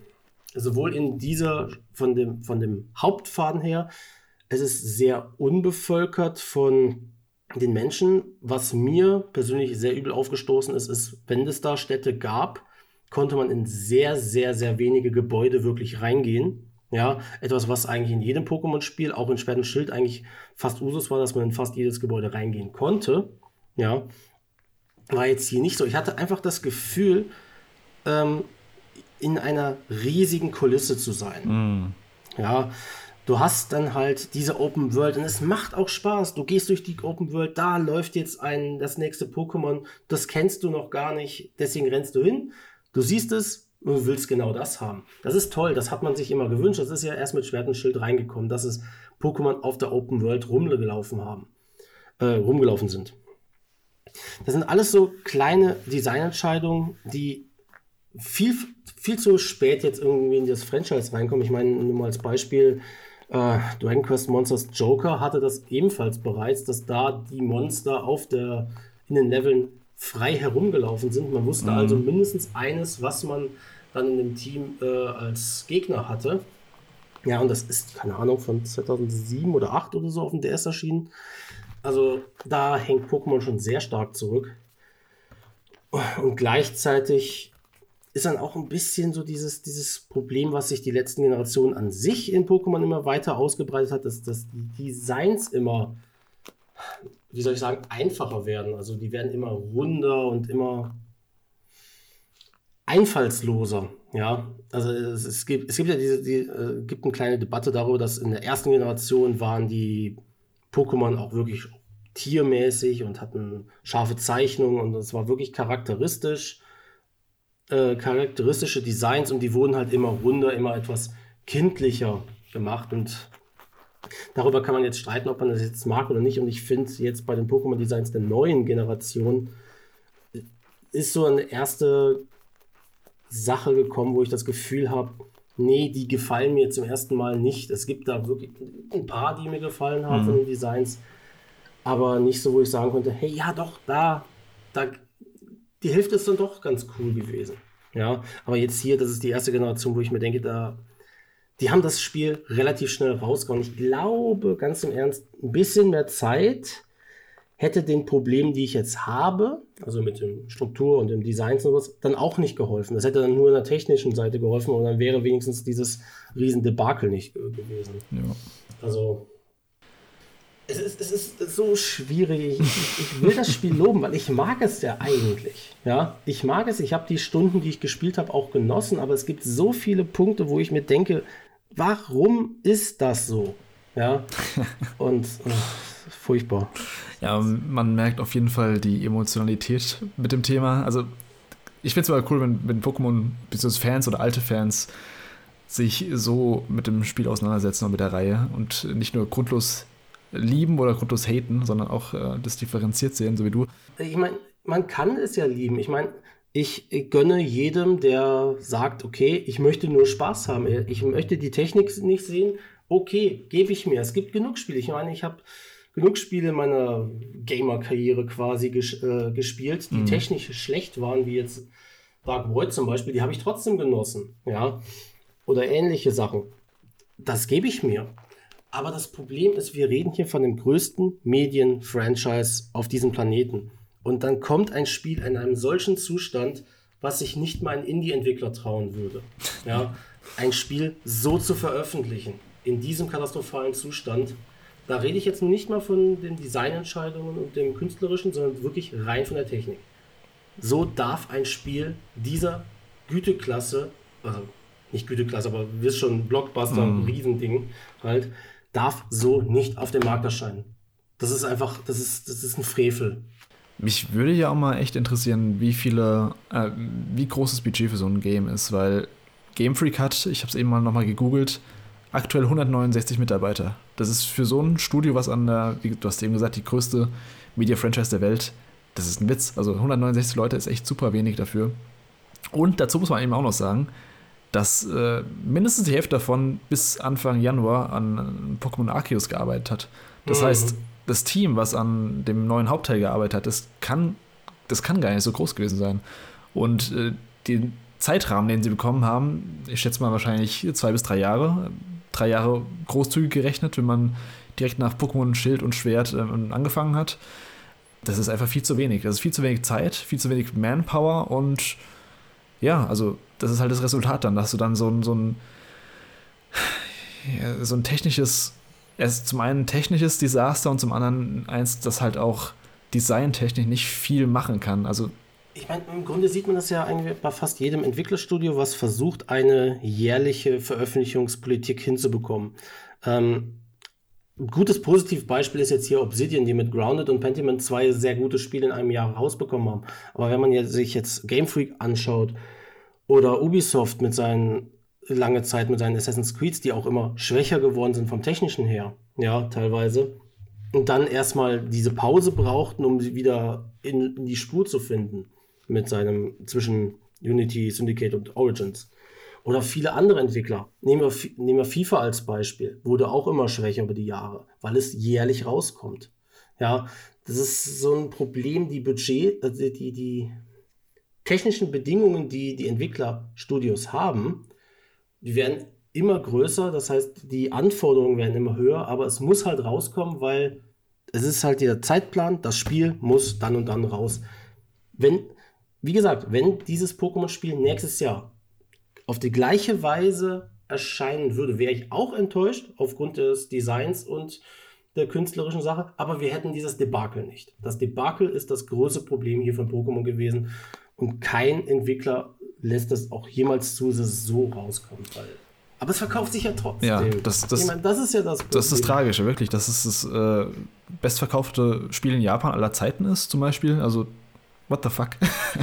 Einfach nur what the ich fuck. Mein, ich, ich meine, ich gebe es mir, ich gebe es mir, dass Leute wie ich, die das dann vorbestellt haben, ja, dass diese Vorbestellerzahlen hoch sind. Das gebe ich mir. Aber dann kommen die Reviews und die ersten Meinungen und die Videos und das soziale Netzwerk teilt Videos ohne Ende davon, wie schlecht dieses Spiel ist.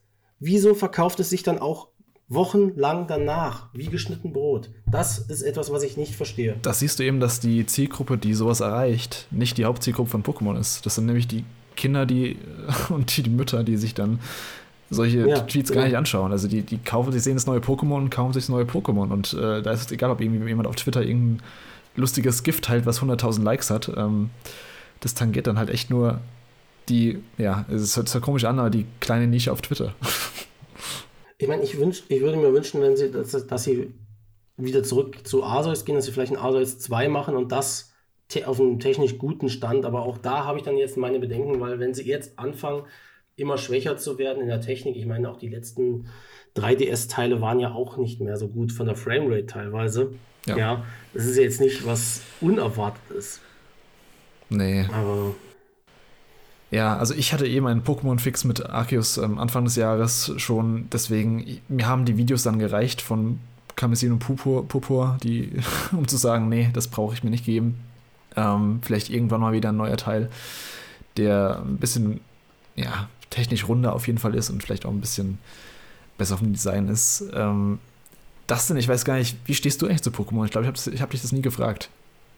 Gar nicht so sehr. Also ich habe die Teile, ich glaube, der letzte Teil, den ich gespielt habe, war Rubin oder Saphir auf dem Ah, Game okay. Advance. Und dann war ich da leider auch raus, weil ich auch nicht so der Fan von dem Pokémon bzw. von dem Monster-Sammelsystem-Ding Mhm. so bin. Deswegen habe ich da nicht so die Meinung. Ich war nach äh, Rubin Saphir damals auch draußen, danach äh, nichts mehr gespielt davon und dann irgendwann habe ich mich mal wieder reingewagt, aber irgendwie springt der Funke nicht mehr über wie damals.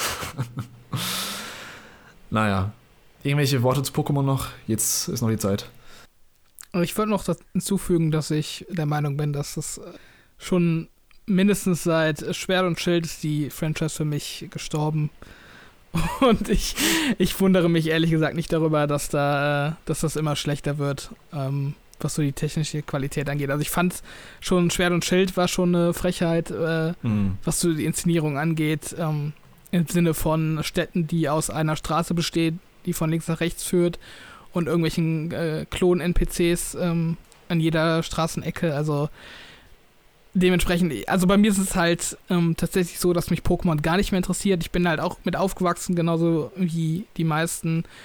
Und ähm, für mich ist das echt so ein Franchise, was komplett in den Boden gerichtet wurde. Also ich finde Ar Arceus oder Ar Arceus, wie man es ausspricht, ähm, das macht nochmal so ein paar interessante Sachen, aber ja, äh, da, das ist halt auch nicht genug, um mich dann nochmal hin, hinzuführen. Also ja, ich, ich verzweifelte halt äh, auch nicht mehr dran. Also ich, es gab mal eine Zeit, da hat mich das noch geärgert, dass die da ähm, nichts ordentliches von abliefern, aber mittlerweile ist Pokémon für mich echt egal geworden.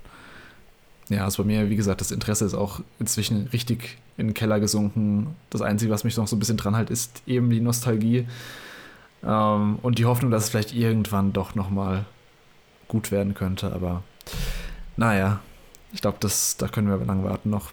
Dann ähm, vielleicht ein bisschen besserer Abschluss, äh, positiverer Abschluss.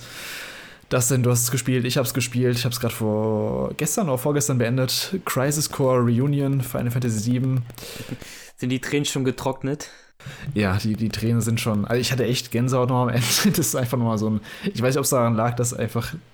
Ja, die Feels kommen halt einfach zurück, wenn der Song einkickt. Dieses Y von, ähm, weiß gar nicht, wie die Künstlerin heißt.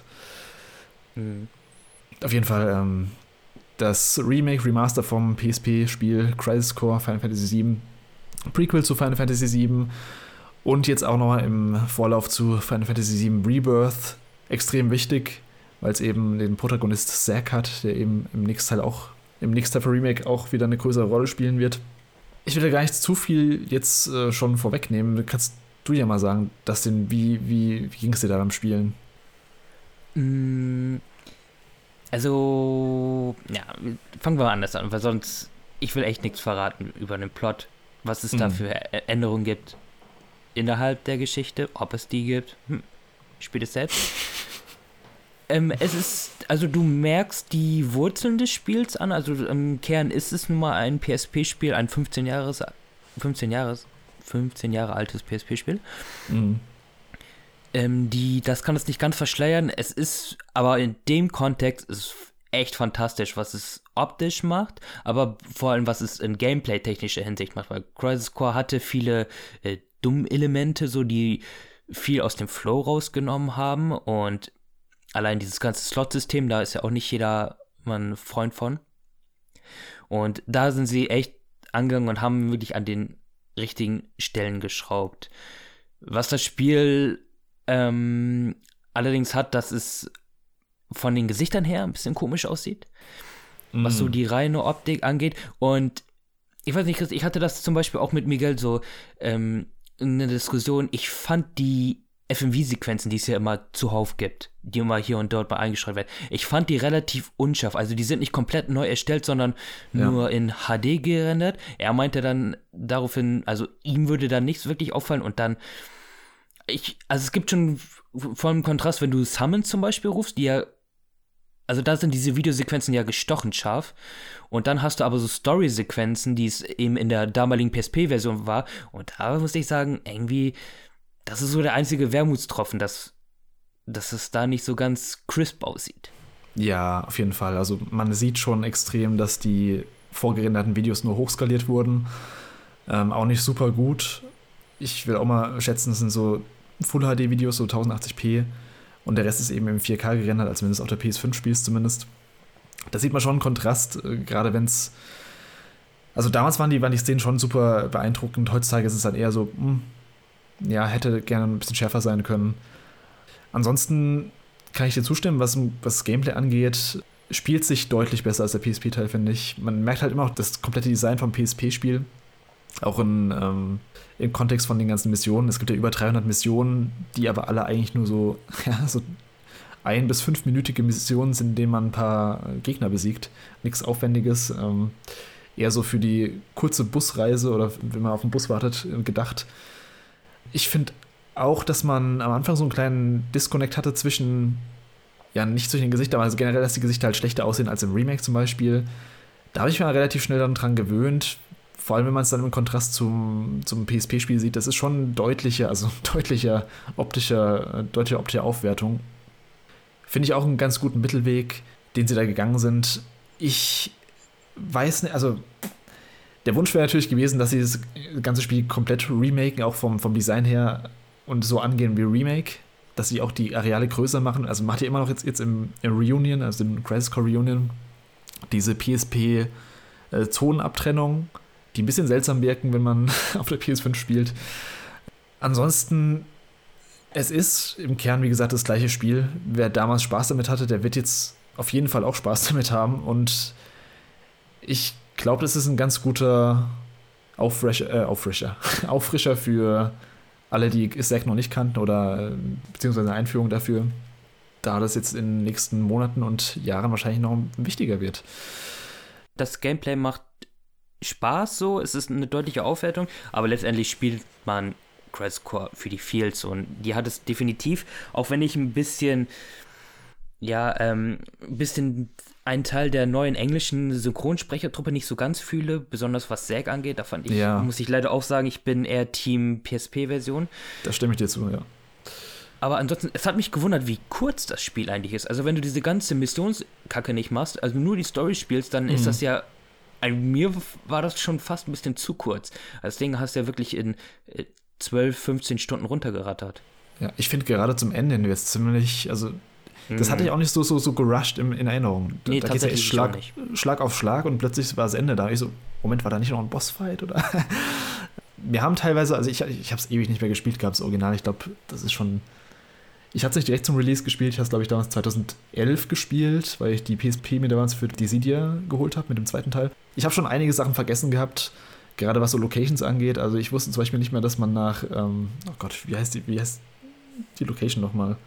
Junon, dass man nach Junon geht, wusste ich gar nicht mehr. Ist ja auch nur so ein kleiner Abschnitt eigentlich. Ja, also bleibt so abschließend zu sagen, finde ich, es ist ein richtig gutes Remaster geworden. Man merkt die PSP-Wurzeln auf jeden Fall in jeder Hinsicht noch, auch nicht nur optisch, also auch spielerisch eben. Aber mich hat es auf jeden Fall heiß gemacht auf, mich hat es richtig heiß gemacht auf Rebirth jetzt. Man kriegt einfach so viel coolen Lore mit, ähm, den es in Crisis gibt, ob es jetzt irgendwelche dummen äh, Funfacts sind über Sephiroths Haare oder über ja, da gibt es ja diese Fanclubs, die, die, die ganzen Soldaten da ähm, anhimmeln und dieses ganze E-Mail-System. Auch der, wie heißt der nochmal, Kunzel, der ähm, Soldatenkumpel von, von Zack, der ist mir auch noch ein bisschen mehr ans Herz gewachsen jetzt mit, äh, mit Reunion. Hatte ich gar nicht mehr so krasse Erinnerung, dass er so eine krasse Rolle gespielt hat. Also der, der schreibt dir ja quasi alle alle 20 Minuten irgendeine E-Mail. das ähm, so abschließend. Hast du noch irgendwelche Gedanken zu Reunion? Ähm, ich fand ja doch, ich fand es überraschend, wie sehr sie dann doch dem Original treu geblieben sind und wie krass jetzt Reunion Einfluss haben wird auf das, was noch kommt, das wird dann, ja, denke ich mal, die Zukunft zeigen. Können wir gespannt drauf sein. Ja. Hattest du erwartet, dass sie in Reunion was verändern, also bevor es bekannt wurde?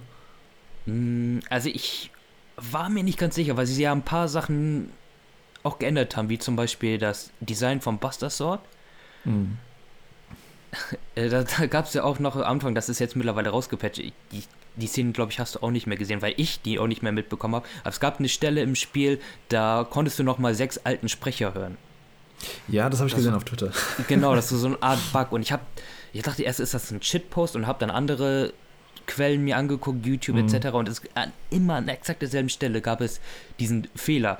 Und da gab es dann auch schon wieder so die Theorien, dass das im Grunde der Zack aus der alten Timeline ist, der versucht in dem Moment einfach raus. Also richtig geilen Scheiß. Ähm, der ist dann letztendlich einfach rausgepatcht worden. Ja. Ich finde auch, dass. Ich weiß gar nicht, wieso sie den Sprecher jetzt gewechselt haben äh, von Zack. Gab es irgendeinen Skandal oder so? Ich, irgendwas habe ich im, im Hinterkopf, ich weiß nicht mehr genau, aber. Gab Ich es speziell bei denen? Also ich weiß nicht, die haben ja generell alle Hauptcharaktere ausgetauscht Mhm. gegen relativ unbekannte äh, Sprecher und Synchronsprecherinnen. Ich glaube, die Arif-Sprecherin ist ja auch eine, eigentlich eine Streamerin ursprünglich und die machen alle toll ihren Job, aber mir gefällt mir gefehlt nur dieser gewisse mh, Impact. So. Ja, ich finde auch, äh, der Charakter ähm, wirkt dadurch anders. Also er wirkt nicht mehr so ganz. hm, Wie sage ich es am besten? Er wirkt nicht so selbstbewusst wie im PSP-Teil, finde ich. Wer übrigens, ähm, jetzt, dann hören wir auch gleich mit dem Final Fantasy Nerd Talk auf. Können unsere anderen beiden Mitcaster gleich auch wieder aufwachen. beim, beim Remake gab es ja auch ein DLC dazu, ne? Der auch ein bisschen die Compilation auf Final Fantasy 7, also diese ganzen Nebenprodukte, die es dazu noch gab und Sequels und Prequels, ein bisschen mit ins Boot holt. Mhm. Und Crisis Core ist ja genauso ein Produkt dieser Compilation. Und wenn man jetzt Crisis Core spielt und danach dann das Remake zum Beispiel, was ja auch eine gute Herangehensweise ist, obwohl so gut ist die eigentlich gar nicht. Mhm. Ähm, aber dann ist man vielleicht auch ein bisschen versöhnlicher mit den Änderungen, die sie da versuchen mit reinzunehmen. Ja. so vage wie möglich zu sagen. Ja, ich finde es auf jeden Fall gut, dass sie jetzt äh, das, das ganze Final Fantasy VII-Universum nochmal nicht neu aufziehen, aber äh, so auf die Plattform bringen, damit es jeder spielen kann. Das war ja vorher schon ziemlich zerfasert alles. Du hast da einen PSP-Teil gehabt, du hast da einen Film gehabt, du hast ein Anime gehabt, äh, du hast ein PS2-Spiel gehabt. Okay, darüber müssen wir an anderer Stelle nochmal reden, aber ich hoffe einfach, dass das Ganze jetzt ein ich hoffe, dass da irgendwie eine Vision hintersteht, wieso die jetzt die ganzen Teile nochmal remaken. Also bei Crisis Core ist ja klar, Ever Crisis kommt ja auch noch dieses Final Fantasy Mobile Spiel. Ob das vielleicht auch nochmal irgendwas Neues dazu bringt, keine Ahnung. Mal schauen. Ähm, ja. Auf jeden Fall gutes Spiel, Crisis Core Remastered, ähm, äh, Remastered, Reunion ist Remaster. Äh, kann man sich geben, wenn man PSP-Teil nicht, noch nicht gekannt hat und äh, nicht zu krasse Angst vor so ja, PSP-Spieldesign hat. So, jetzt sind wir mit der Liste durch, die wir, äh, die wir aufgestellt haben nach, Erst? Wahnsinn. nach ähm, ich habe es auf meiner Aufnahme äh, knapp fünf Stunden. Ja, fünf Stunden. Genau. Ähm, gibt's, gibt es noch irgendwelche Games, die ihr nochmal reinschmeißen wollt oder äh, seid ihr einfach durch? Äh, nichts, was jetzt super relevant wäre von meiner Seite. Sascha, bei dir? Kein Spiel mehr, sondern eigentlich, ähm, ich hatte Ende letzten Jahres, hatte ich das Steam Deck vorbestellt und das ist dieses Jahr gekommen und ich muss ganz ehrlich sagen, seit ich das Steam Deck habe, ist die Switch bei mir relativ tot, weil vorher war die Switch bei mir immer die Indie-Konsole, Mhm. aber das Steam Deck ist halt stärker. so, das ist auch so, so, so ein kleines Problem dieses Jahr. Die Switch hat sehr viele technische Probleme und dann kam das Steam Deck, was meiner Meinung nach dasselbe in weitaus besser mit einer viel, viel größeren Bibliothek und viel mehr Möglichkeiten hat. Das Steam Deck ist meiner Meinung nach ein richtig, richtig gutes Handheld ähm, Gaming-PC. Also ich kann bisher da echt nicht meckern. Mhm. Ja, cool. Hast du dir die äh, teuerste Variante gekauft? Da gibt es ja mehrere. Genau, die teuerste, das hat halt den größten Speicher Mhm. und äh, SSD Genau. drin und alles. Also ich meine, wenn schon, denn schon. Ja. Dustin, hast du noch irgendein Spiel, was du noch mal reinwerfen willst oder bist du auch bedient? Mm, Nee, ich bin bedient. Das sage ich, während dessen Inscription gerade im Hintergrund lädt. Nice. Ich glaube, wurde alles Wichtigste, das Wichtigste genannt. Und vor allem auch viel geilen Nischenshit wurde behandelt, den vielleicht auch nicht jeder kennt. Ja, auf jeden Fall. Ich glaube, wir haben echt richtig viel verschiedene ähm, Spielegeschmäcker hier abgebildet heute. In allen Richtungen. Und ja, ich bin auch gerade, also ich, habe schon ein bisschen eine Mattspiele gerade, aber obwohl wir schon nach eins haben, geht es sogar noch ein bisschen. Von meiner Seite bleibt noch sagen, ähm, Ghostwire Tokyo war ein bisschen underrated, das, das kann man sich gerne mal anschauen, wer da Bock drauf hat, auf so Open-World-Spiele in Tokio, in Ego-Perspektive. Ja, ansonsten bleibt mir eigentlich nur zu sagen, vielen Dank, dass ihr alle dabei wart für so lange Zeit, für fünf Stunden, dass ihr mitgemacht habt. Das war echt der längste Cast, den wir bisher aufgenommen haben. Mit Abstand. Und ja, dann bleibt mir noch zu sagen, vielen Dank an alle, die bis hierhin zugehört haben. Das wird bestimmt ein mehrteiliger Cast. Ich weiß noch nicht, wie viele Teile es werden. Ähm, zwei auf jeden Fall. Mal schauen, was, im, was in der Post-Production dann zustande kommt. Ansonsten folgt uns gerne auf Twitter at PowerOncast und abonniert uns gerne auf YouTube und Spotify, PowerOn, der Gaming Podcast. Ja, dann guten Rutsch und Bis zum nächsten Mal. Ciao, ciao. Wiederhören. Tschüss. Hast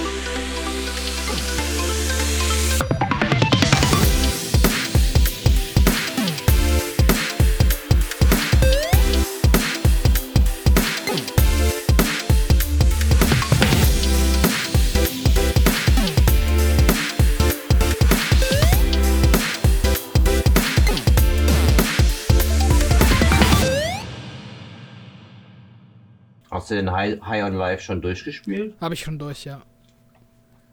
Und Stimmt, gut das, gewesen? nee, das war nicht Xbox, äh, kein Microsoft-Titel. Ja, es war gut, finde ich, aber ja, es war halt so ein, so ein gutes, klettes äh, Spiel, aber es ist auch nichts, was ich irgendwie unein- uneingeschränkt empfehlen würde oder wo ich, weiß ich Okay. nicht, super begeistert war am Ende. Ach so, aus den Augen, aus den Sinn dann. quasi. Ja, ich mochte halt, wie gesagt, dieses Trover Saves the Universe auch schon von dem Studio, was davor rauskam.